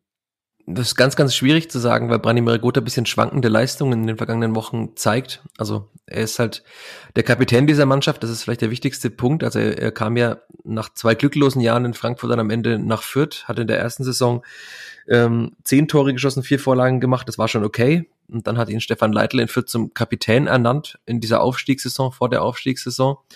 Und da hat er auch immer wieder darüber gesprochen, wie wichtig das äh, für ihn war, dieses Vertrauen zu bekommen eines Trainers. Und das ist auch eine Parallele zur Zeit in Gladbach. Ähm, Lucien Favre hat der Branimir Gotha auch ein bisschen unter seine Fittiche genommen. Das, in Fürth war das eben auch sehr wichtig für ihn, hat er gesagt, dieses Vertrauen eines Trainers zu spüren, weil er offenbar ein Spieler ist, der viel über dieses Vertrauen kommt hat in der zweiten Saison dann 16 Tore und äh, acht Vorlagen geliefert, war damit ähm, der beste Torschütze in Fürth, hat die Mannschaft zum Aufstieg getragen als Kapitän, ist auch immer wieder vorangegangen, aber selbst in dieser Aufstiegssaison hat er so viel klare Chancen vergeben, also er hätte auch 25 machen können, aber natürlich waren 16 Tore und acht Vorlagen trotzdem gut für einen Zweitligastürmer, also da war, wenn Simon Terodde nicht wäre zum Beispiel oder ein Spieler wie Serdar Dosun wäre da auch noch weiter oben in der Torschützentabelle wahrscheinlich gewesen. Jetzt ist er mit drei Toren wieder der beste Torschütze in Fürth, davon aber keins aus dem Spiel heraus und drei Elfmeter, aber immerhin die Elfmeter hat er schon mal sehr sicher verwandelt. Aber er ist eben ein Spieler, der doch viele Chancen braucht vor dem Tor, das muss man dann schon sagen. Ja, also zumindest mal keinen Elfmeter verursachen. Das wäre der erste Ansatz für Borussia. Ich habe hier gerade die, die Aufstellung von Fürth gegen Frankfurt vor mir und ähm, probiere so ein bisschen die, sage ich mal, den Kader zu clustern. Was ist das für ein Ansatz? Was ist das für, für äh, auch eine Transferpolitik? Da sind ja viele Namen drin, die man auch kennt, die mal hochgehandelte Talente waren. Ähm, Jetro Willems, der äh, bei Eintracht Frankfurt gespielt hat, da aber in, in Ungnade gefallen war, vorher ähm, in ähm, Eindhoven gespielt hatte, niederländischer Nationalspieler auch mal gewesen. Dann äh, Julian Green, der 2014 schon bei der äh, WM für die USA getroffen hat, es bei den Bayern aber nicht ganz geschafft hat. Ähm, ist das der, der typische Weg in Fürth, so ein bisschen darauf zu setzen, wie es ja auch Union Berlin sehr stark gemacht hat? Da sind ja auch eigentlich, ähm, ja, böse gesagt könnte man sagen, viele Gescheiterte dabei, viele, die eine zweite Chance bekommen. Ist das, ist das der Fürther Weg auch? Ne, es ist ein, ein Teil dieses Fürther Wegs. Man kann das immer ein bisschen drei teilen. Also das erste ist natürlich, der Verein versteht sich als Ausbildungsverein. Das heißt, man will eigene Talente aus der Jugend nach oben bringen, will sie ausbilden und dann im Profifußball etablieren. Das hat in den letzten Jahren ja sehr gut geklappt. Also jeder, der das äh, Länderspiel am Sonntagabend gesehen hat, äh, war David Raum als Linksverteidiger aktiv. Der war 15 Jahre in Fürth in der eigenen Jugend, wurde dort ausgebildet, kam 2006 äh, zum Verein. Maximilian Bauer hat, jetzt zuletzt mit einer Corona-Infektion aussetzen müssen, aber er ist auch ein Spieler aus der eigenen Jugend in der Innenverteidigung. Der könnte gegen Gladbach wieder dabei sein. Jamie Leveling hat äh, gegen Frankfurt gespielt, auch ein Spieler aus der eigenen Jugend. Das ist so quasi der erste Baustein mal, diese Spieler aus der eigenen Jugend. Das zweite sind Spieler aus niedrigeren Ligen, die man äh, in Fürth für dieses höhere Niveau entwickelt. Also da sieht man jetzt zum Beispiel Rechtsverteidiger Marco Meyerhöfer, kam damals aus der vierten Liga von Waldhof Mannheim, also er ist aufgestiegen mit dem Waldhof, wäre dann ein Drittligaspieler gewesen, aber hat trotzdem diesen Sprung geschafft zum sehr guten Zweitligaspieler und jetzt in der Bundesliga ist er auch, er ist der zweikampfstärkste Spieler in der vierter Mannschaft, hat aber auch schon an einigen Toren Schuld gehabt. Also das ist, da merkt man auch diese Anpassungsschwierigkeiten auf dem Niveau. Ein anderer Fall war Anton Stach, der jetzt in Mainz spielt, in Fürth, äh, eben auch aus der vierten Liga kam von Wolfsburg 2. Aber immerhin, das sind Spieler, die äh, aus Ligen kommen, wo man eigentlich nicht denkt, dass sie sofort Zweitliga-Stammspieler werden, aber die sind Fürth schaffen, sich zu etablieren, auch wie alle betonen, durch die gute Arbeit von Stefan Leitl und seinem Trainerteam.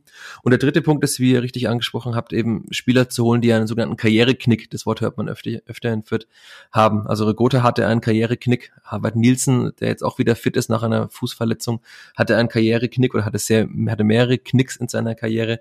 Jetro Willems ist so, so ein Spieler, da gibt es ja mehrere und die versucht man in Fürth wieder aufzubauen. Im Falle von Gotha hat das sehr gut geklappt.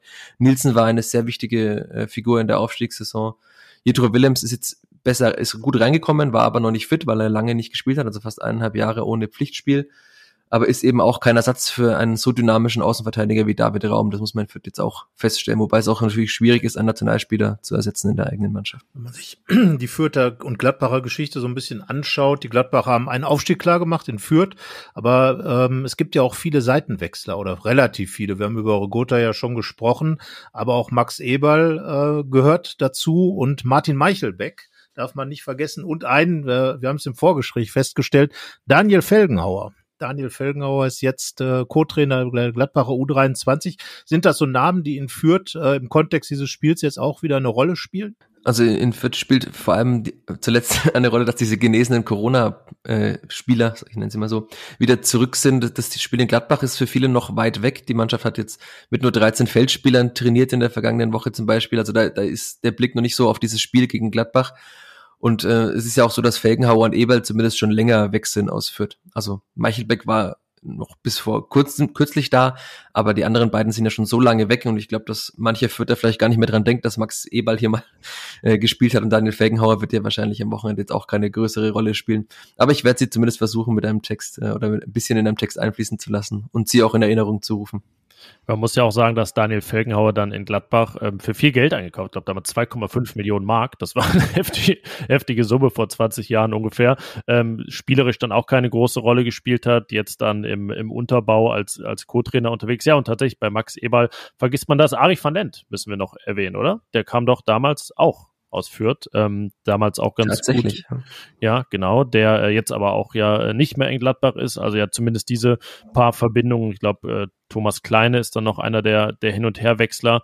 Die Spielvereinigung Greuther Fürth ist ja jetzt schon, hat sehr lange probiert, in die Bundesliga aufzusteigen. 2012 hat es dann mal geklappt. Ähm, dann ist man direkt wieder abgestiegen mit, korrigiere mich, 21 Punkten. Ja, ist richtig. 21. Ja, genau. Ja. Also einem ja doch äh, eher schwächeren Ergebnis. Deswegen in der ewigen äh, Bundesliga-Tabelle war man dann bis zum jetzigen Aufstieg auch weit hinten. Ähm, hast du denn Hoffnung oder realistische Hoffnung, dass es jetzt nicht wieder ein einjähriges Intermezzo ist? Ähm, weil ja doch jetzt auch schon ein gewisser Rückstand da ist. Also die Hoffnung hatten natürlich alle in Fürth, dass es besser läuft als bei diesem ersten Aufstieg, der ja doch ernüchternd geendet hat, vor allem ohne Heimsieg. Das ist ja auch so ein Thema in Fürth. Also man hat jetzt 22 Bundesliga-Heimspiele, noch keines davon zu Hause gewonnen. Die vier Siege in der ersten Bundesliga-Saison waren alle auswärts, darunter beim FC Schalke, der damals ja noch eine bessere Rolle gespielt hat, als er es jetzt mittlerweile tut im deutschen Fußball. Aber diese Ernüchterung war dann schon nach dem ersten Spieltag eigentlich zu spielen, wo man dachte, der VfB Stuttgart hat ja auch einige Corona-Fälle und einige Verletzte und dann ist man damit 1 zu 5 untergegangen, hätte auch 7, 8 zu 1 verlieren können, wenn Sascha Burcher dem Tor nicht so gut gehalten hätte. Da war dann schon ein bisschen so Ernüchterung da. Man ist in der Woche zuvor schon im Pokal ausgeschieden. Es passt so alles ein bisschen zusammen. Also Fürth hat auch seit dem Aufstiegsspiel gegen Düsseldorf, dieses 3 zu 2 im Mai, nur ein Spiel gewonnen. Das ist ein Testspiel gegen den Zweitligisten Jan Regensburg. Das zeigt ja alles so ein bisschen, in welche Richtung das ist. Auch die anderen Testspiele nicht. Die ganzen, in der ganzen Vorbereitung. Nein, nein, ah. in der ganzen Vorbereitung nicht. okay. Das ist ja, und wenn man sich dann die, die Gegner anschaut aus der Vorbereitung, das war zum Beispiel der FC Ingolstadt, der jetzt in der zweiten Liga letzter ist, da hat man 1 zu 1 gespielt. Man hat gegen den vorletzten oder drittletzten der dritten Liga gegen Würzburg verloren, man hat gegen die Bayern Amateure verloren. Das zeigt ja schon, dass, also woher diese Ernüchterung kommt und woher diese fehlende Vision auch kommt, dass es irgendwie noch klappen könnte. Und jetzt hat sich das natürlich manifestiert mit diesem einen Punkt aus elf Spielen. Jetzt ist auch noch Bielefeld weggezogen. Also es sind jetzt acht Punkte. Man müsste tatsächlich mal jetzt bis zur Winterpause zwei, drei Spiele vielleicht gewinnen, um auch dann in der Rückrunde noch eine Chance zu haben, weil in der Rückrunde dann auch einige Spieler zurückkommen, die momentan verletzt sind oder auch Langzeitverletzte, die jetzt dann ein halbes Jahr fast ausgefallen sind.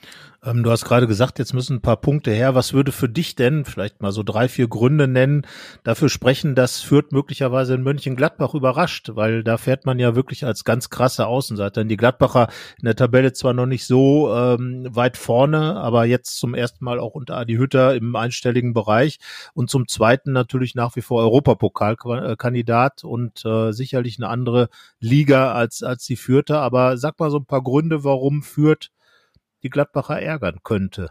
Ja, einen Punkt hast du jetzt gerade schon angesprochen, das Fürth da als Underdog hinfällt und niemand irgendwas von ihnen erwartet. Das ist ja in fast jedem Spiel so. Also das war außer gegen Bochum und Bielefeld bislang tatsächlich bei allen anderen neuen Auftritten so. Und gefühlt, also Fürth war auch gegen, gegen Bochum zum Beispiel, da hat man das dann gemerkt, da waren sie der Favorit. Also sie mussten dieses Spiel quasi gewinnen zu Hause und das haben sie sich sehr, sehr schwer getan.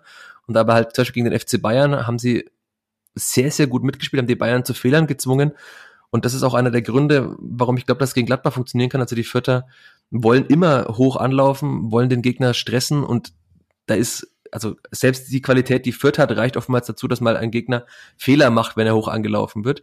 Und die Vierter haben jetzt dann auch wieder, also fünf Spieler, die zuletzt nicht dabei waren, sind wieder dabei. Der Konkurrenzkampf ist höher. Harvard Nielsen kann wieder mitspielen. Fürth könnte wieder mit diesem 4-4-2 mit der Mittelfeldraute spielen, das im Aufstiegsjahr so erfolgreich war, womöglich. Zuletzt hat man ja im 4-2-3-1 gespielt, was auch gut geklappt hat, aber dieses 4-4-2 ist schon die Formation gewesen, mit der Fürth eben die ganzen Erfolge der letzten Jahre irgendwie, also die sind darin begründet in diesem System. Und das könnte man jetzt auch wieder machen. Man hat, wie gesagt, Personal, personell mehr Probleme, man ist ausgeruht, es kommen Spieler, wie ich sagte, zurück, man hat mehr Möglichkeiten, auch Dixon Abjama mal wieder zu bringen, der der beste Zweitliga-Joker in Fürth zum Beispiel war und auch einer der Spieler ist, die sehr unterschätzt sind, finde ich immer noch, obwohl er aus der Kreisklasse ursprünglich kommt, also aus der vorletzten, nee, drittletzten Liga im bayerischen Amateurfußball. Aber natürlich andererseits ist die Qualität von Gladbach so hoch und die Qualität der meisten Bundesligisten so hoch, dass wenn diese Mannschaften einen guten Tag erwischen, dann reicht es immer für Fürth. Und wird man jetzt eben sehen, ob Gladbach diesen guten Tag erwischt oder ob Fürth tatsächlich mal wieder für eine Überraschung sorgen kann. Also selbst ein Punktgewinn in Gladbach wäre ja schon für Fürth ein Fortschritt, weil es wäre der zweite Punkt in der Saison.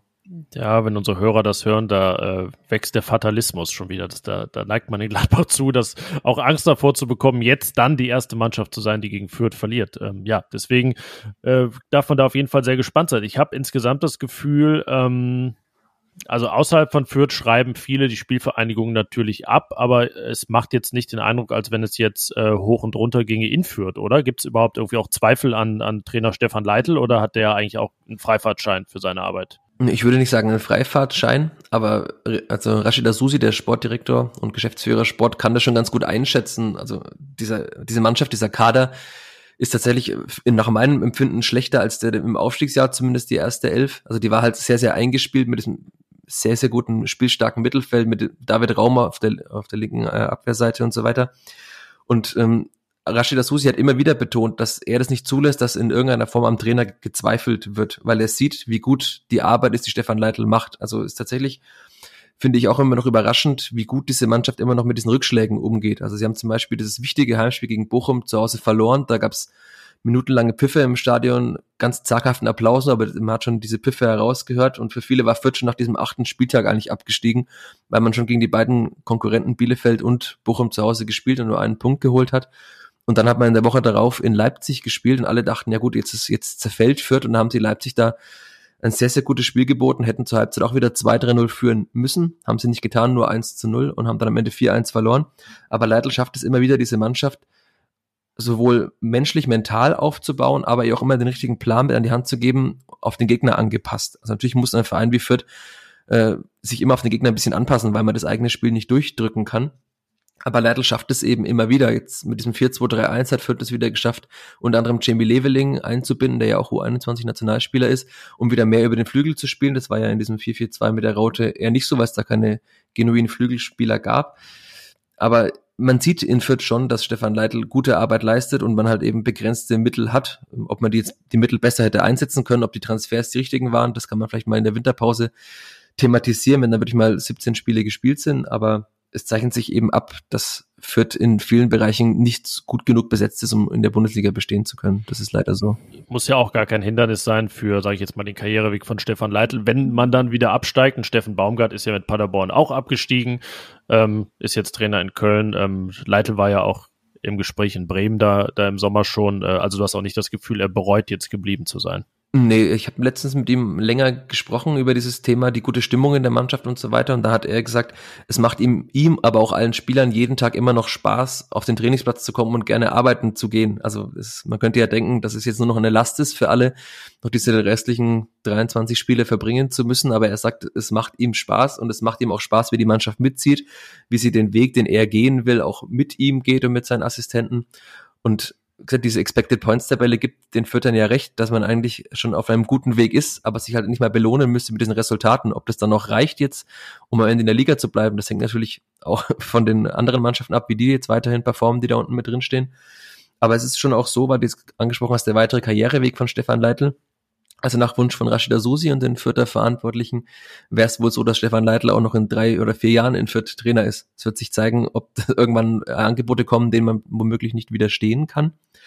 Aber Rashida Susi hat zum Beispiel im Sky-Interview gesagt, ähm, für ihn gibt's da gar keinen Zweifel, das ist für ihn der perfekte Trainer und er hat auch mal uns gegenüber gesagt, wenn er sich einen perfekten Trainer backen könnte, dann würde dabei Stefan Leitl rauskommen. Das Problem ist natürlich im Fußball immer, dass perfekte Trainer natürlich irgendwann auch Ergebnisse liefern müssen. Inwieweit ist diese, diese Geschichte mit Tasmania Berlin, Bundesliga Negativrekord und so in vierten Thema? Ähm, das wird dann ja immer rausgepackt, wenn, wenn Mannschaften so schlecht in die Saison reinkommen. Also ihr habt jetzt schon diesen Fatalismus angesprochen und das ist womöglich etwas, was Fürth und Mönchengladbach vereint. Wenn man so ein bisschen in den Fanforen und Facebook-Kommentarspalten querliest, liest man das immer wieder und man hört es natürlich auch, weil es in vielen äh, Fernsehbeiträgen oder auch in mehreren Medien immer wieder Thema ist, aber in Fürth ist es eigentlich so gar kein Thema, finde ich. Also zumindest hört man, jetzt wie ist es Corona, man ist nicht jedes Wochenende in Kneipen unterwegs und hört alles, aber es ist kein so großes Thema, wie es vielleicht von außen herangetragen wird. Also ich habe gesehen, die Sportbild hat riesig groß getitelt, bricht Fürth alle Horrorrekorde. Das glaube ich jetzt mal nicht. Also sie werden schon noch ihre Spiele gewinnen, wenn sie so weitermachen. Aber natürlich, wenn es jetzt noch vier, fünf Spiele so weitergeht und sie weiterhin verlieren, dann schwindet irgendwann auch im Kopf natürlich der Glaube, dass man gewinnen kann. Aber bislang sind sie schon noch auf einem Weg, wo ich sage, sie werden jetzt nicht mit drei Punkten absteigen und mit 150 Gegentoren, wie das womöglich manches Medium gerade sich herbeifantasiert. Dafür waren die Spiele zu gut in vielen Fällen und dafür ist auch die Entwicklung der Mannschaft zu gut jetzt zuletzt. Wie es, wie es generell so führt, äh, als Fußballstadt äh, einzu ist weit weg von uns, muss ich gestehen, habe ich jetzt keinen Einblick. Wie würdest du das sagen? Also hier in Gladbach zum Beispiel ist Gladbach natürlich das große Thema, äh, das, was eben den, die Stadt Mönchengladbach über die Grenzen hinaus da bekannt gemacht hat. Wie es es in Fürth, ist ja, ist ja eine riesige Fußballgeschichte, die auch dahinter steht. Ne? Also es ist schon so, dass die Spielvereinigung der größte Imageträger dieser Stadt ist. Also ich, wenn man jetzt mal unterwegs ist, irgendwo womöglich im Urlaub oder andersweitig äh, auf der Welt und fragt, äh, Fürth oder man erzählt, man kommt aus Fürth, dann ist immer die Frage, ja, äh, Spielverein Kräuter Fürth, Kleeblatt und so weiter, dreimal deutscher Meister, was du gerade angesprochen hast, das ist zwar noch nicht, das ist nicht so weit verbreitet, aber man kennt diese Stadt eigentlich fast nur über den Fußball. Also es gibt ja in Fürth auch nicht viel. Es gab mal Industriegeschichte, jetzt mit zum Beispiel Grundig, diesem Fernsehersteller und so weiter, die gab's mal aber das ist auch alles vorbei und ansonsten kennt niemand Fürth für irgendwelche großen Innovationen und so weiter.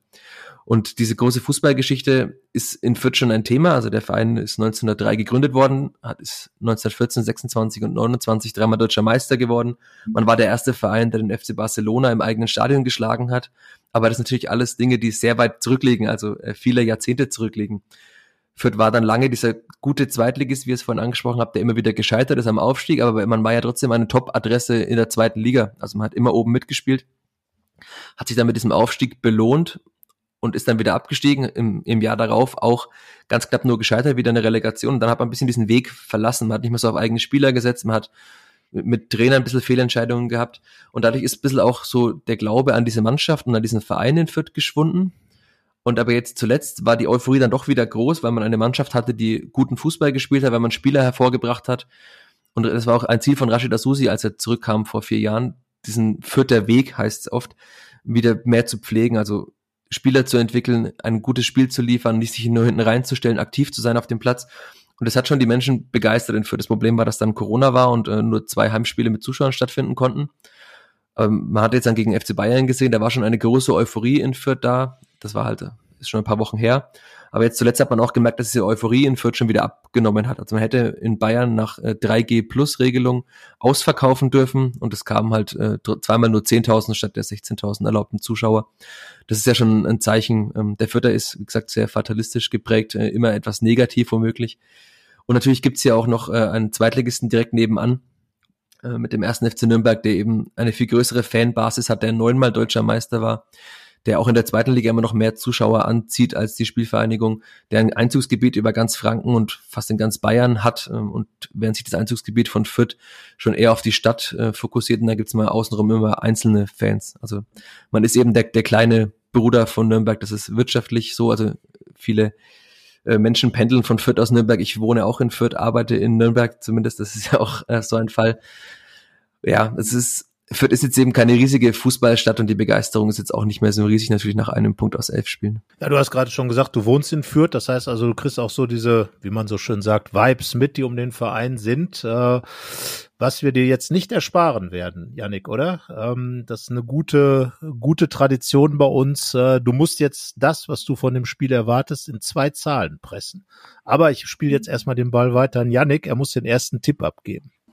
ja, jetzt geht der große Fatalismus-Test. Ja. Ähm, ich wüsste, ihr wisst ja, wenn das Spiel in Fürth wäre, ähm, vor dem Hintergrund, dass äh, Fürth so lange auf einen Heimsieg in der Bundesliga wartet, wüsste ich schon ganz sicher, was am Samstag passiert.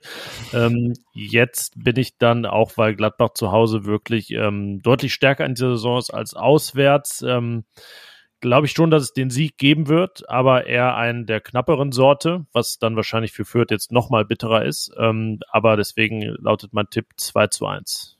Ja. Soll ich, soll ich tippen? Ja, selbstverständlich. Ja, jetzt, jetzt, jetzt selbstverständlich. Ich habe ja kurz überlegt bei dem äh, Pressen in zwei Zahlen, ob ich noch was ganz anderes Kreatives mir überlegen muss. Wenn das nur ein Ergebnistipp ist, dann sage ich 3 zu 2 für die Borussia. Ja, jetzt seid ihr so knapp unterwegs. Da will ich natürlich jetzt mal einen raushauen. Ich erinnere mich an das Heimspiel gegen Fürth, das 1 zu 0 ausging. Das war das, in dem Oskar Wendt an der Seitenlinie mit den Zuschauern gestritten hat, weil die nach 30 Sekunden ungefähr angefangen haben zu pfeifen, hat so nicht 5-0 stand. Aber ich sag jetzt einfach, ähm, der Hütter, der treibt seine Borussen richtig an. Markus Thüram kehrt in die Startelf zurück und äh, die gewinnen 4 zu 0. Boah, ich glaube, so hoch hast du die ganze Saison noch nicht getan. Nein, ich sage immer 2 zu 2 und dann geht's 0 zu 4 aus oder sowas. Aber ja.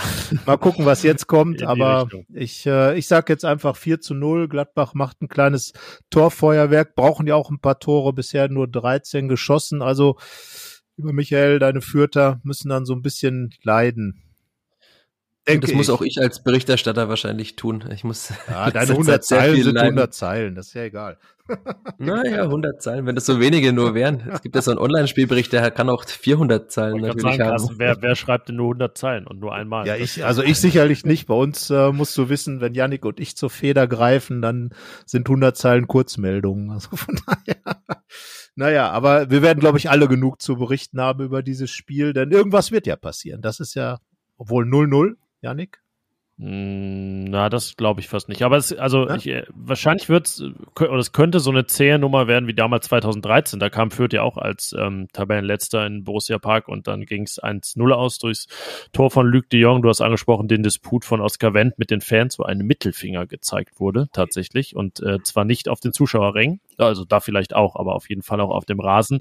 Ähm, so wird es nicht werden. Die, die, Stimmungslage ist schon, schon deutlich besser. Aber ähm, ja, auch vor diesem Hintergrund, ne, wir sind damit eingestiegen mit diesen Expected Goals. Wir thematisieren das hier auch häufig. Und es ist ja nun mal so, dass es schon was aussagt. Und es sagt eben aus, es war oftmals knapp für die Spielvereinigung Greuther Fürth. Gegen Frankfurt war man ja ganz klar vorne, was diese Expected Goals ähm, Bilanz angeht. Und ähm, wenn eine Mannschaft das wirklich konstant auch hinbekommt, da nicht dauernd unterlegen oder hoch unterlegen zu sein, dann wird irgendwann auch mal was bei rumspringen. Das ist ziemlich sicher. Das äh, gibt selten andersrum. Du hast, glaube ich, in deinem Text oder dein Kollege hatte Brighton erwähnt in der Premier League, ähm, die da große Underperformer in der letzten Saison waren, an ihrem Trainer festgehalten haben und jetzt da wirklich eines der Überraschungsteams sind. Also ja, irgendwann wird es auch für die Spielvereinigung Kräuter Fürth hinhauen. Unsere Hörer wünschen sich das nicht am Wochenende, aber es wird irgendwann passieren.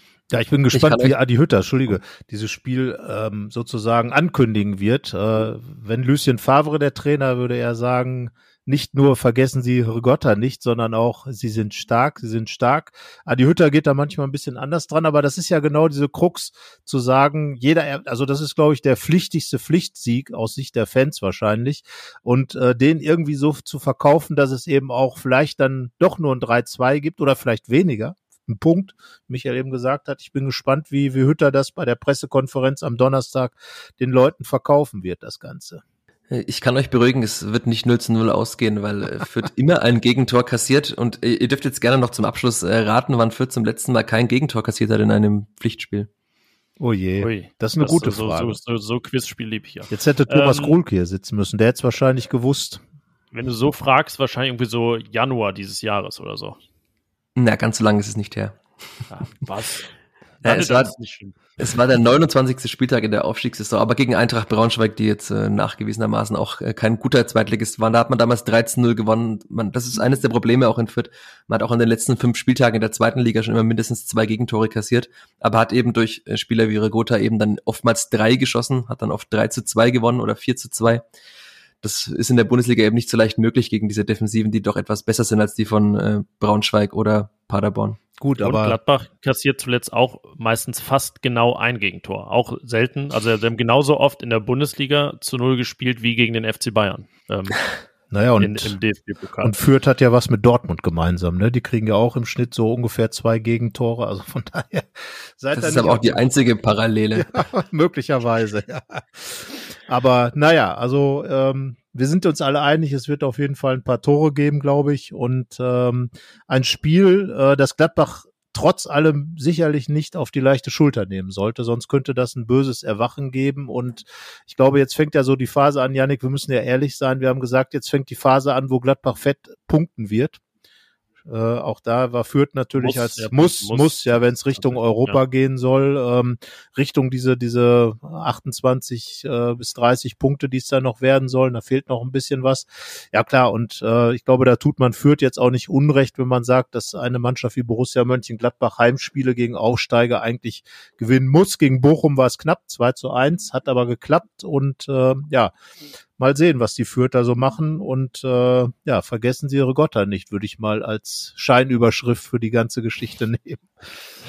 Ja, und Michael, du darfst äh, gern noch am Schluss werben für das, was ihr macht ähm, bei den Nürnberger Nachrichten. Euer Podcast heißt Fürther Flachpass, das ist richtig. Wie oft kann man euch hören? Eigentlich jede Woche. Wir haben jetzt uns aber auch mal in eine Länderspielpause begeben in der in, der, in dieser Woche jetzt, in der vergangenen Woche, je nachdem, wann wir aufzeichnen würden. Aber ab nach dem Gladbach-Spiel werden wir wieder einsteigen und dann kann gerne jeder Borussia-Fan auch mal hören, was man in Fürth über die Borussia, über dieses Spiel und auch über Fürth sagt. Äh, der Fürther Flachpass ist übrigens äh, eine Anlehnung an, an Zitat, äh, Hymnus der Schönheit, der dieser Fußball der Fürther in den 20er und 30er Jahren angeblich war. Also damals hat man schon im Kicker geschwärmt vom Fußball in Fürth. Das tut man derzeit eher weniger. Das ist ja interessant, dass, also in Gladbach fällt es uns schon oft schwer, wir müssen immer sehr weit zurückblicken auf die 70er, die ja auch inzwischen teilweise die großen Ereignisse 50 Jahre her sind, aber ihr nähert euch ja so der 100 Jahre Marke, was das angeht. Naja. Ja, immerhin. Also immerhin hat man in der Vereinsgeschichte etwas, das haben andere Vereine ja nicht in der Bundesliga, ist, etwas, das auf das man zurückblicken kann, auch wenn es ja. natürlich äh, immer schwierig ist. Äh, der Fußball von vor 100 Jahren oder 80 Jahren ist natürlich schwerlich vergleichbar mit dem aktuellen. Naja gut, ihr wart damals ja der, sozusagen der, das Pendant zum Schalker Kreisel, so in der Zeit etwa, ne? Natürlich, also dieser Verein hat eine große Historie, die ist oftmals äh, natürlich so weit oder liegt so weit zurück, dass man sie nicht mehr im, im Alltag äh, merkt. Deswegen haben wir uns ja entschieden, diesen Namen für unseren Podcast auch zu wählen. Ja, dann legen wir euch das mal ans Herz, da nächste Woche reinzuhören nach dem Spiel, wenn wir wissen auch, wer von uns am richtigsten getippt hat. Richtig tippt hier fast nie jemand, deswegen ähm, ist Tendenz das höchste der Gefühle. Ja, und äh, sehen wir dich im Borussia Park am Samstag. Ja, ich werde schon am Freitag mit meiner Partnerin fahren, aber nach Düsseldorf, weiß ich. Ja, das, das ist es immer. Ich wusste, so ist es immer, ja. ja. Die, Gäste, die, die, Gäste schlafen immer in Düsseldorf. Ich wohne auch in Düsseldorf. Also ich äh, also wirklich. zur Arbeit nach Gladbach. Man könnte ja in Gladbach die Fußballroute sich anschauen als Fußballfan. Da ist dann ein bisschen nachvollzogen die große Geschichte des Gladbacher Fußballs. Hätte man ja machen können. Ne? Aber ihr Hätte wollt ich vorher ja wissen müssen, bevor längste, ich ein Hotel buche. Längste Theke der Welt, wichtiger als kurze Fußballroute in Gladbach. Ne? Nachdem ja. ich keinen Alkohol trinke, ist die längste Theke mir relativ egal. Ach, da gibt's auch Wasser. Und die macht auch ohne Wasser, glaube ich, Spaß, Janik, oder? Ja, ja, aber tatsächlich, die Altstadt in Düsseldorf ist jetzt auch nicht einer meiner Lieblingsorte. Also das ist auch ähm, wirklich dann eigentlich für Touristen eher, so, so sehe ich das, aber es ist auch, ähm, ja, äh, verständlich, wenn man sagt, das muss man sich nicht unbedingt antun, zumal du ja sowieso, selbst wenn du Alkohol trinken willst, musst du ja auch arbeiten am Samstag, deswegen. Genau, also ab ins Filmmuseum, das ist richtig gut in Düsseldorf. So. Notiere ich mir noch nebenbei. Der, der Kulturtipp am Ende und äh, ja. ja. wir sind äh, zumindest am Ende des Gastauftritts von Michael Fischer, der von den äh, bei den Nürnberger Nachrichten so ähm, über die Spielvereinigung Gräuter Fürth schreibt, den Podcast Fürther Flachpass macht und uns ja ausführlich Rede und Antwort gestanden hat zur Lage bei der Spielvereinigung Gräuter Fürth. Und ja, dann dir gute Reise nach Düsseldorf, dann am Samstag nach Gladbach und äh, ein schönes Spiel. Bis dahin. Vielen Dank euch für die Einladung. Ja, gleichfalls. Bis dann. Dank fürs Kommen. Tschüss. Ciao. Aufstellungstipp.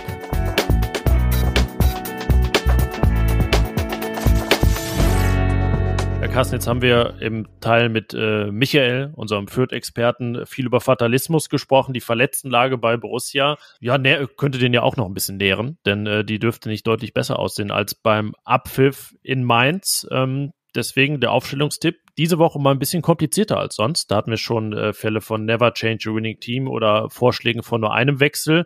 Äh, deswegen die allereinfachste Position hinten im Tor Jan Sommer und äh, davor, ja, wird es dann schon schwierig. Ja, also ich äh, habe schon ein bisschen hin und her überlegt jetzt äh, im Vorfeld äh, dessen, was ich jetzt sagen werde bin mir auch im Klaren darüber, dass das vielleicht etwas forsch herausgesagt ist, aber ich habe eine Begründung dafür, was ich jetzt sage. Nur Ginter als Innenverteidiger. Nein, also ich glaube nicht, dass ähm, Adi Hütter zurückschaltet auf eine Viererkette, weil das er doch gegen Dortmund, äh, gegen Bochum, Entschuldigung, gegen Bochum bei dem 2 zu 1 schon als ein bisschen problematisch angesehen hat.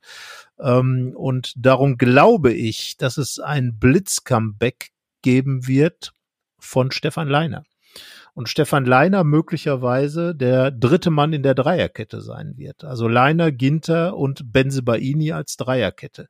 Damit das ist ja geradezu virtuos. Damit, damit, ähm, damit äh, Dennis Zakaria, der ja in in Mainz zurückgezogen wurde und dann doch arg fehlte im Mittelfeld, äh, nicht die Doppelsechs verlassen muss. Und ich würde jetzt mal sagen, denke, versuche mal zu denken wie Adi Hütter, der sich sagt, okay, führt, wir wollen zu Hause unsere Serie fortsetzen und dann setzen wir mal darauf, dass wir Angriffe als beste Verteidigung äh, nehmen und Zakaria und Kone wirklich richtig klasse gespielt haben. Und sage dann, wie gesagt, etwas forsch, äh, Leiner, also Leiner, Ginter und Benzebaini und davor dann eben Kone und Zakaria oder Zakaria und Kone so rum äh, weiter auf der Doppelsechs. Natürlich mit der Option, dass Zakaria hinten aushilft und dann möglicherweise Christoph Kramer in die Mannschaft zurückkehrt. Aber ich glaube eher, mir würde die andere Variante mal ganz gut gefallen. Hui, ja, also ich glaube, das ist mir zu virtuos. auch wenn ich dem Ganzen schon äh, dann da einen Reiz sehe. Ähm, also, also nicht Rocco, den, den, ja, ähm, ja den in Belgien dann nicht in der Stadt. Ich, ich habe ähm, Liner jetzt nicht auf meinen Zettel geschrieben, aber so ein bisschen so in äh, Schattenschrift im Prinzip, weil äh, es ja auch den Faktor gibt, Joe Skelly ist äh, jetzt, wo wir am Montag aufnehmen, noch in Übersee und wird ähm, einen langen Flug hinter sich haben. Wer weiß, wie er das übersteht. Ähm, also es wird schon überstehen, aber es ist ja schon immer ein Faktor, wenn man da einen 10 Stunden oder 8 Stunden Flug äh, hinter sich hat. Es gibt auch die Möglichkeit zu sagen, ja, Skelly ist bereit, Liner auch, beide spielen, ähm, so wie es am Anfang der der Saison war. Dann würde Leiner rechts spielen und ähm, links Skelly ist auch eine Option. Ich ähm, mache es jetzt mal recht konservativ, also gemessen an dem, was definitiv zur Verfügung steht und sage die Viererkette. Viererkette besteht aus Luca Netz, Benzebaini, Ginter und Skelly. Also quasi dies, die Restverteidigung mal anders ausgedrückt. Womit wir dann auch ja, das äh, erschließt sich ja dann fast daraus bei einer Doppel-6 Kone Zakaria sind. Ja, da sind wir uns einig. Bei mir wären natürlich dann Netz und äh, Skelly die, die Außenbahnspieler, weil einfach dieses, dieses, dieses äh, System mit den, mit der Dreierkette, äh, mit den vorwärts gezogenen Flügelverteidigern, ähm, eine Variante, gerade gegen tiefstehende Gegner natürlich auch immer die Breite ins Spiel bringt, die manchmal notwendig ist, um eine, eine gut oder dicht gestaffelte Abwehr auseinanderzuziehen. Hütters äh, dieses, dieses äh, doch wirklich interessante äh, 3-4-2-1-System mit der Doppel-6 und der Doppel-10. Dieser Doppel-10 widme ich mich in einem Text dann auch nochmal, der bei RP Online und in der Rheinischen Post zu lesen sein wird. Ähm, verdichtet ja ganz extrem das Mittelfeld. Hütter will ein, eine starke Mitte haben, aber eben auch, und das hat der Ausbaldowert, dass man dann eben mit den Flügelverteidigern einfach auch über die über die Seiten reinkommen kann. Und äh, wir haben das gesehen gegen Bochum die Flanke von Skelly der Klassiker Flanke Kopfball Tor also ähm, äh, Karlsruhe Tor war in den 80ern der Klassiker. Jetzt war es eben Skelly ähm, und äh, Player und äh, Tor mit dem Kopf. Ja ähm, ist dann die andere Variante. Luca Netz, klar, zuletzt sich ein bisschen schwer getan, aber ich glaube schon, dass er, äh, solange Benzebaini in der defensiven Innenverteidigung gebraucht wird, diesen Posten da bekommen wird und ähm, ja, glaube, dass dieses äh, ähm, System ganz einfach das ist, das jetzt eben Adi Hütte als seins ausgebaldowert hat und das mit der Viererkette dann, da fehlte so dieser dieser Gesamtzugriff in der Mannschaft. Und ähm, das hat ihm wirklich gegen Bochum überhaupt nicht gefallen. Und deswegen glaube ich, bleibt es bei dieser Dreierkette. Und äh, ja, vorne natürlich dann die Doppelzehn. Jetzt ist die Frage, Stindel oder nicht Stindel für mich. Äh, ich beantworte sie ganz einfach mit der eben schon erwähnten Expected, was auch immer, Statistik. Ähm, Expected die, die, Aufstellung machen wir jetzt gerade. Expected Aufstellung, aber in den Expected äh, Goals und auch in den Expected äh, Key Passes, Schlüsselpässen, sind äh, Hofmann und Player im Moment die besten Gladbacher vor äh, Stindel. Und ähm, ja, deswegen sage ich, äh, Player darf in der Mannschaft bleiben. Auch wenn er jetzt sicherlich in Mainz nicht die ganz große Leistung gezeigt hat. Ja, und Jonas Hofmann, an dem geht ja im Moment, das haben wir vorab schon besprochen, eigentlich gar kein Weg dran vorbei. Das wäre ja Vogelwild, den rauszulassen bei der Leistung, die er im Moment auf den Platz bringt. Und ganz vorne, noch ein Newcomer. Marcus Thuram wird für mich, muss für mich zum ersten Mal in der Startelf stehen. Embolo fehlt. Thuram ist äh, dann die Wucht vorne, die Hütter ja immer so in seiner Konstellation, zwei spielstarke Zehner, die einfach passen, aber auch Torchancen äh, äh kreieren und haben sollen. Er ist halt ein bisschen bisschen filigraner vielleicht noch als Brell. Brell Embolo ist halt ein, ein wirklicher, ähm, ja, teilweise Rambock, der da wirklich einfach seinen Weg sich bahnt und äh, Thuram ist natürlich aufgrund seiner Herkunft als äh, Linksaußen äh, auch schon ein Dribbler und das wäre dann so ein Aspekt, der gerade auch gegen Fürth ja auch zum Tragen kommen kann. Äh, Thuram ist eben jemand, der da mit Räume aufmachen kann, im Eins gegen Eins Elfmetersituationen kreieren kann und da ist er vielleicht noch etwas ähm, breiter aufgestellt als Embolo, der ja aufgrund seiner Verletzung fehlt. Ansonsten hatte er sich natürlich gerade da richtig eingespielt und auch festgespielt. Ja, dann äh, hätte es höchstens eine Pause geben können, weil er Nationalmannschaft gespielt hätte und dann mal eine gebraucht hätte. So. Aber das waren viele Konjunktive und die Realität äh, ist, dass Brel Embolo ausfallen wird. Ja, zwangsläufig aufgrund meiner Grundordnung ähm, ist es bei mir nicht die starke Mitte, sondern das Konzept immer einen starken in der Mitte weil ich schon diese Dreierreihe Player Stindl Hofmann gegen Bochum sehr stark fand und ich glaube, dass die deshalb auch ihr Revival erleben wird gegen Fürth. Also Player links, Stindl in der Mitte, Hofmann rechts, weil Hofmann eben auch unrausnehmbar ist äh, für mich. Und ja, dann gibt's eigentlich vorne nur Markus Thüram und der sollte ja auch bereit sein für die Startelf äh, jetzt nach dann doch einigen Wochen, die er auch wieder nicht nur im Mannschaftstraining ist, sondern auch schon seine Einsätze bekommen hat. Ansonsten, ja, Hannes Wolf sehe ich da jetzt nicht zurückkehren in die Startelf. Ähm, es gibt sicherlich auch Varianten mit Patrick Herrmann. Ich habe auch schon mal überlegt, wenn ähm, Leiner nicht zurückkommt, wenn vielleicht ähm, hinten drin dann wieder äh, Zakaria spielen würde, dann könnte man eine Variante machen, wo dann Patrick Herrmann sogar äh, Flügelverteidiger rechts wäre. Das hat er ja als Joker schon ein paar Mal gespielt, aber sehe ich jetzt eher nicht kommen. Deswegen, ja, meine Variante, das äh, 4-2-3-1 mit noch defensiv ein paar Fragezeichen, die auch mit Joe Skelly und vielleicht Stefan Leiner zusammenhängen. Ja, und bei dir dann das kann, kann man schon alt bewährt nennen, 3-4-2-1, zumindest das häufig mal bewährte 3-4-2-1. Ja, vor allen Dingen ist es äh, seit der vergangenen Saison das Hütter-System. Er hat äh, in 18 Spielen bei Eintracht Frankfurt, 18 Ligaspielen äh, dieses System angewandt, hat ein bisschen ab und zu gewechselt, indem er dann einen Zehner mit zwei Spitzen hatte. Also im Grunde genommen ist es ja, zu seinem System geworden. In der Saison vorher hat es ab und zu mal nur eingesetzt, aber jetzt in Gladbach, seit dem Spiel gegen, gegen Dortmund, gab es nur diesen Rücksteller gegen Bochum, weil da eben äh, auch der ein oder andere gefehlt hat und er dann diese Viererkette nochmal aufgebaut hat. Aber wie gesagt, ich glaube, das ist das System, in dem die Gladbacher, die Dreierkette war ja bei André Schubert immer so dieses wackelige Ding. Das hatte immer so den, den Ruch, dass man deswegen eben zu viele Gegentore bekommen hat. Vorher war es ja sozusagen wirklich Fußball-Steinzeit. Inzwischen ist es wieder modern, aber bei Schubert eben nicht so stabil aufgestellt. Bei Marco Rose war es ja dann eher die Topspielvariante. Man spielte gegen Dortmund, gegen Leipzig äh, mit Dennis Zakaria, der dann die Aufgabe hatte, die schnellen gegnerischen Stürmer immer zu, äh, zu binden mit seinen langen Haxen. Aber jetzt ist es wirklich eine richtig eingespielte Variante. Gladbach stark in dieser Variante und äh, natürlich auch weniger starke Spiele gemacht, das ist klar, weil ne, nur, nur das System macht's auch nicht. Es muss halt immer mit Leben gefüllt werden. Aber ich kann mir schon vorstellen, dass Adi Hütter da jemand ist, der dem dann auch vertraut. Ja, wobei er sich in Frankfurt auch pragmatisch gezeigt hat und da ähm, in seinen drei Jahren häufig mal die Grundordnung gewechselt hat. Mir ist es gegen so einen Gegner wie Fürth, gerade wenn ähm, nicht genügend Innenverteidiger da sind, um Benzebaini links spielen zu lassen, dann oftmals ein Offensiver zu wenig. Deswegen ähm, finde ich das dann doch schon ganz äh, spannend und zielführend zielführend, da vorne dann Player, Stindl, Hofmann und Tyram aufzubieten, gerade weil, ähm, ja, da der Gegner sicherlich auch eher, klar, das hat äh, Michael gesagt, hoch anlaufen wird, aber jetzt sicherlich nicht da 60 Prozent Ballbesitz haben wird. Da kann jeder Offensive vorne nicht schaden. Und seine tolle Flanke hat Skelly ja auch aus der Viererkette gegeben. Das kann er auch so. Interessant ist ja, dass wir überhaupt nicht darüber reden, mal eine Doppelspitze aufzustellen. Natürlich, wenn Embolo jetzt äh, zusammen mit Thuram äh, fit wäre.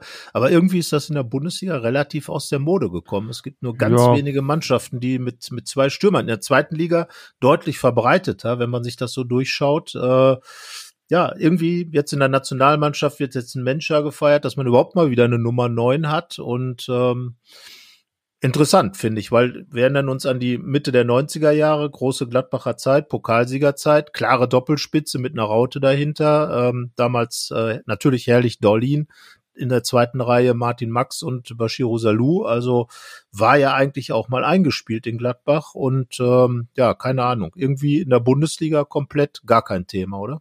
Ja, ich finde die Typen, die es gibt, die ja eine ganz, ganz klare Neun sind auch im Weltfußball, wenn man das Gefühl hätte, da noch einen ähnlichen hinzustellen, ähm, irgendwie torpediert sich das dann immer eher. Also irgendwie Lukaku, der kommt da, glaube ich, ganz allein zurecht und ähm, profitiert dann eher davon, dass irgendeiner um ihn herum wirbelt. Also ja, da ist irgendwie so diese spielerische Variabilität, ähm, sehe seh ich da ein bisschen äh, verloren. Ähm, und auch wenn wir jetzt, also die, die Mittelstürmerkandidaten in Gladbach sind ja nicht diese klassischen äh, Brecher oder Flankenabnehmer, auch ein Brel Embolo, der, du hast ihn äh, Rambock genannt, klar, diese Qualität hat, ist ja trotzdem einer, der sich auch mal fallen lässt und so weiter. Also auf die fast schon Sechser-Position teilweise sich mal da den Ball holt. Ähm, Markus Thüram, der von links kommt und so. Also den ganz klassischen, also ja, ist halt äh, irgendwie Völler und Klinsmann vorne die Zeit, die ist, die ist wirklich vorbei irgendwie.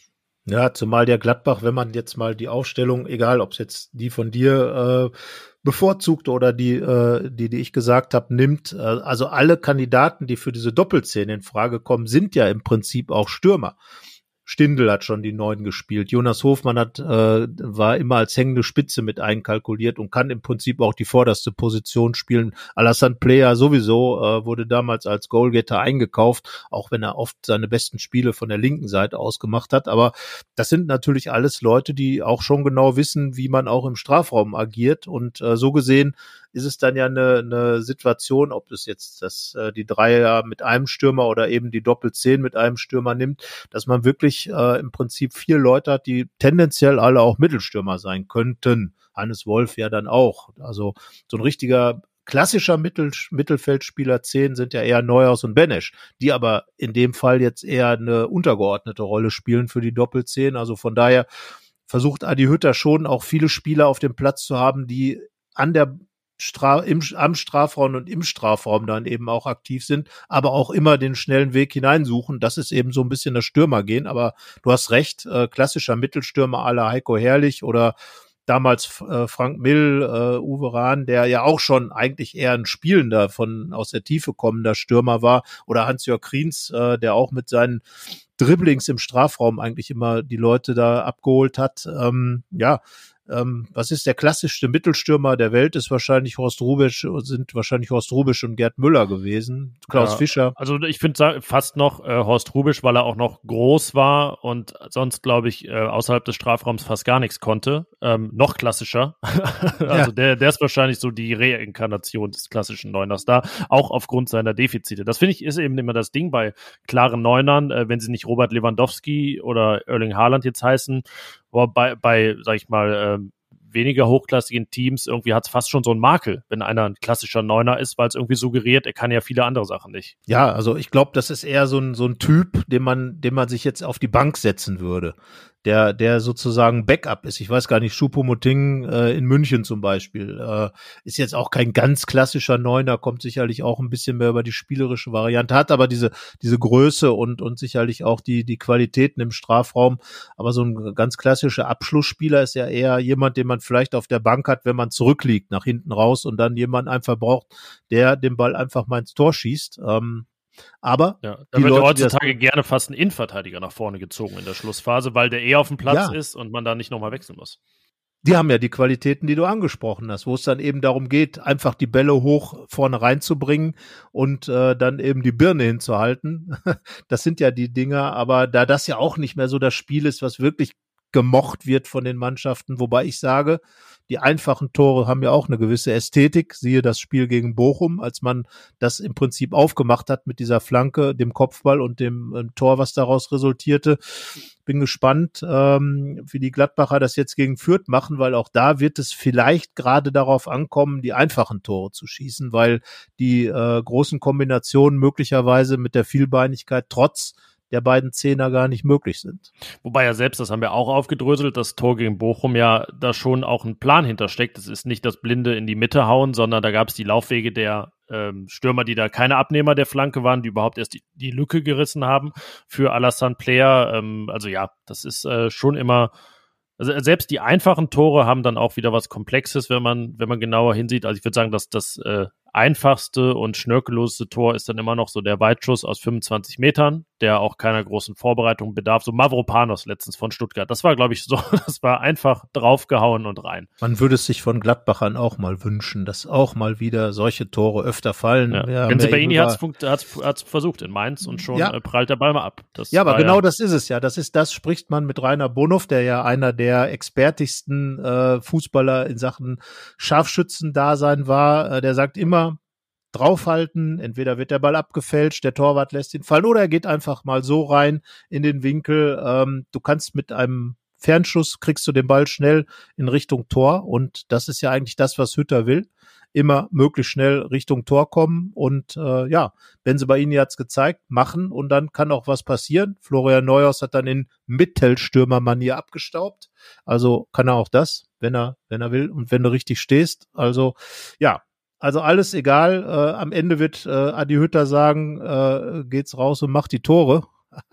Angelehnt an den vorher schon erwähnten Fußballkaiser und äh, meinem Tipp nach wird es ja dann einige davon geben. Ja, bei Michael auch. Bei mir eher der konservativste aller Tipps, das 2 zu 1, obwohl ich glaube, es mittlerweile sogar häufiger ein 1-0 gibt als ein 2-1. Aber das, ja, das schauen wir nochmal nach. Ähm, ja, dann sind wir am Ende. Eine äh, vielseitige und inhaltsreiche Folge von Nationalmannschaft über große Spiele der Borussia, große Leistung der Borussia Park Geschichte, das Spiel gegen Fürth. Unseren Aufstellungstipp sind wir jetzt hier angelangt, nämlich am Ende dieser Folge, die äh, wie gewohnt auch immer endet mit dem, was du gleich sagen wirst und meinem Aufruf, äh, uns zu folgen, uns zu abonnieren, wo auch immer ihr den Fohlenfutter Podcast hört. Dann verpasst ihr keine Folge mehr und werdet sofort informiert, wenn es was Neues von uns gibt. Das ist in der Regel einmal die Woche der Fall in aller Regel auch montags. Letztens haben wir mal samstags aufgenommen, aber auch diese Folge an einem Montag aufgenommen. Das heißt, wenn ihr irgendwas hier vermisst, was nach Montag passiert ist, ist es nicht unsere Schuld.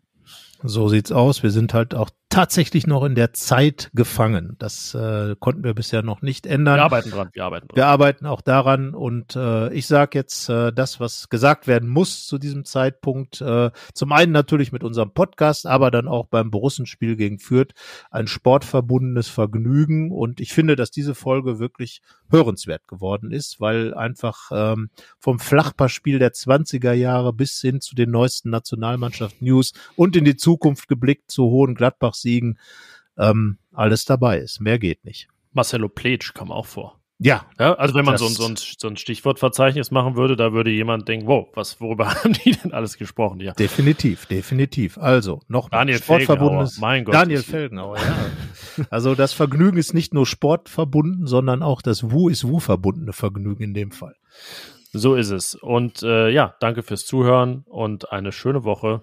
Bis dann. Ciao. Ciao. Mehr bei uns im Netz www.rp-online.de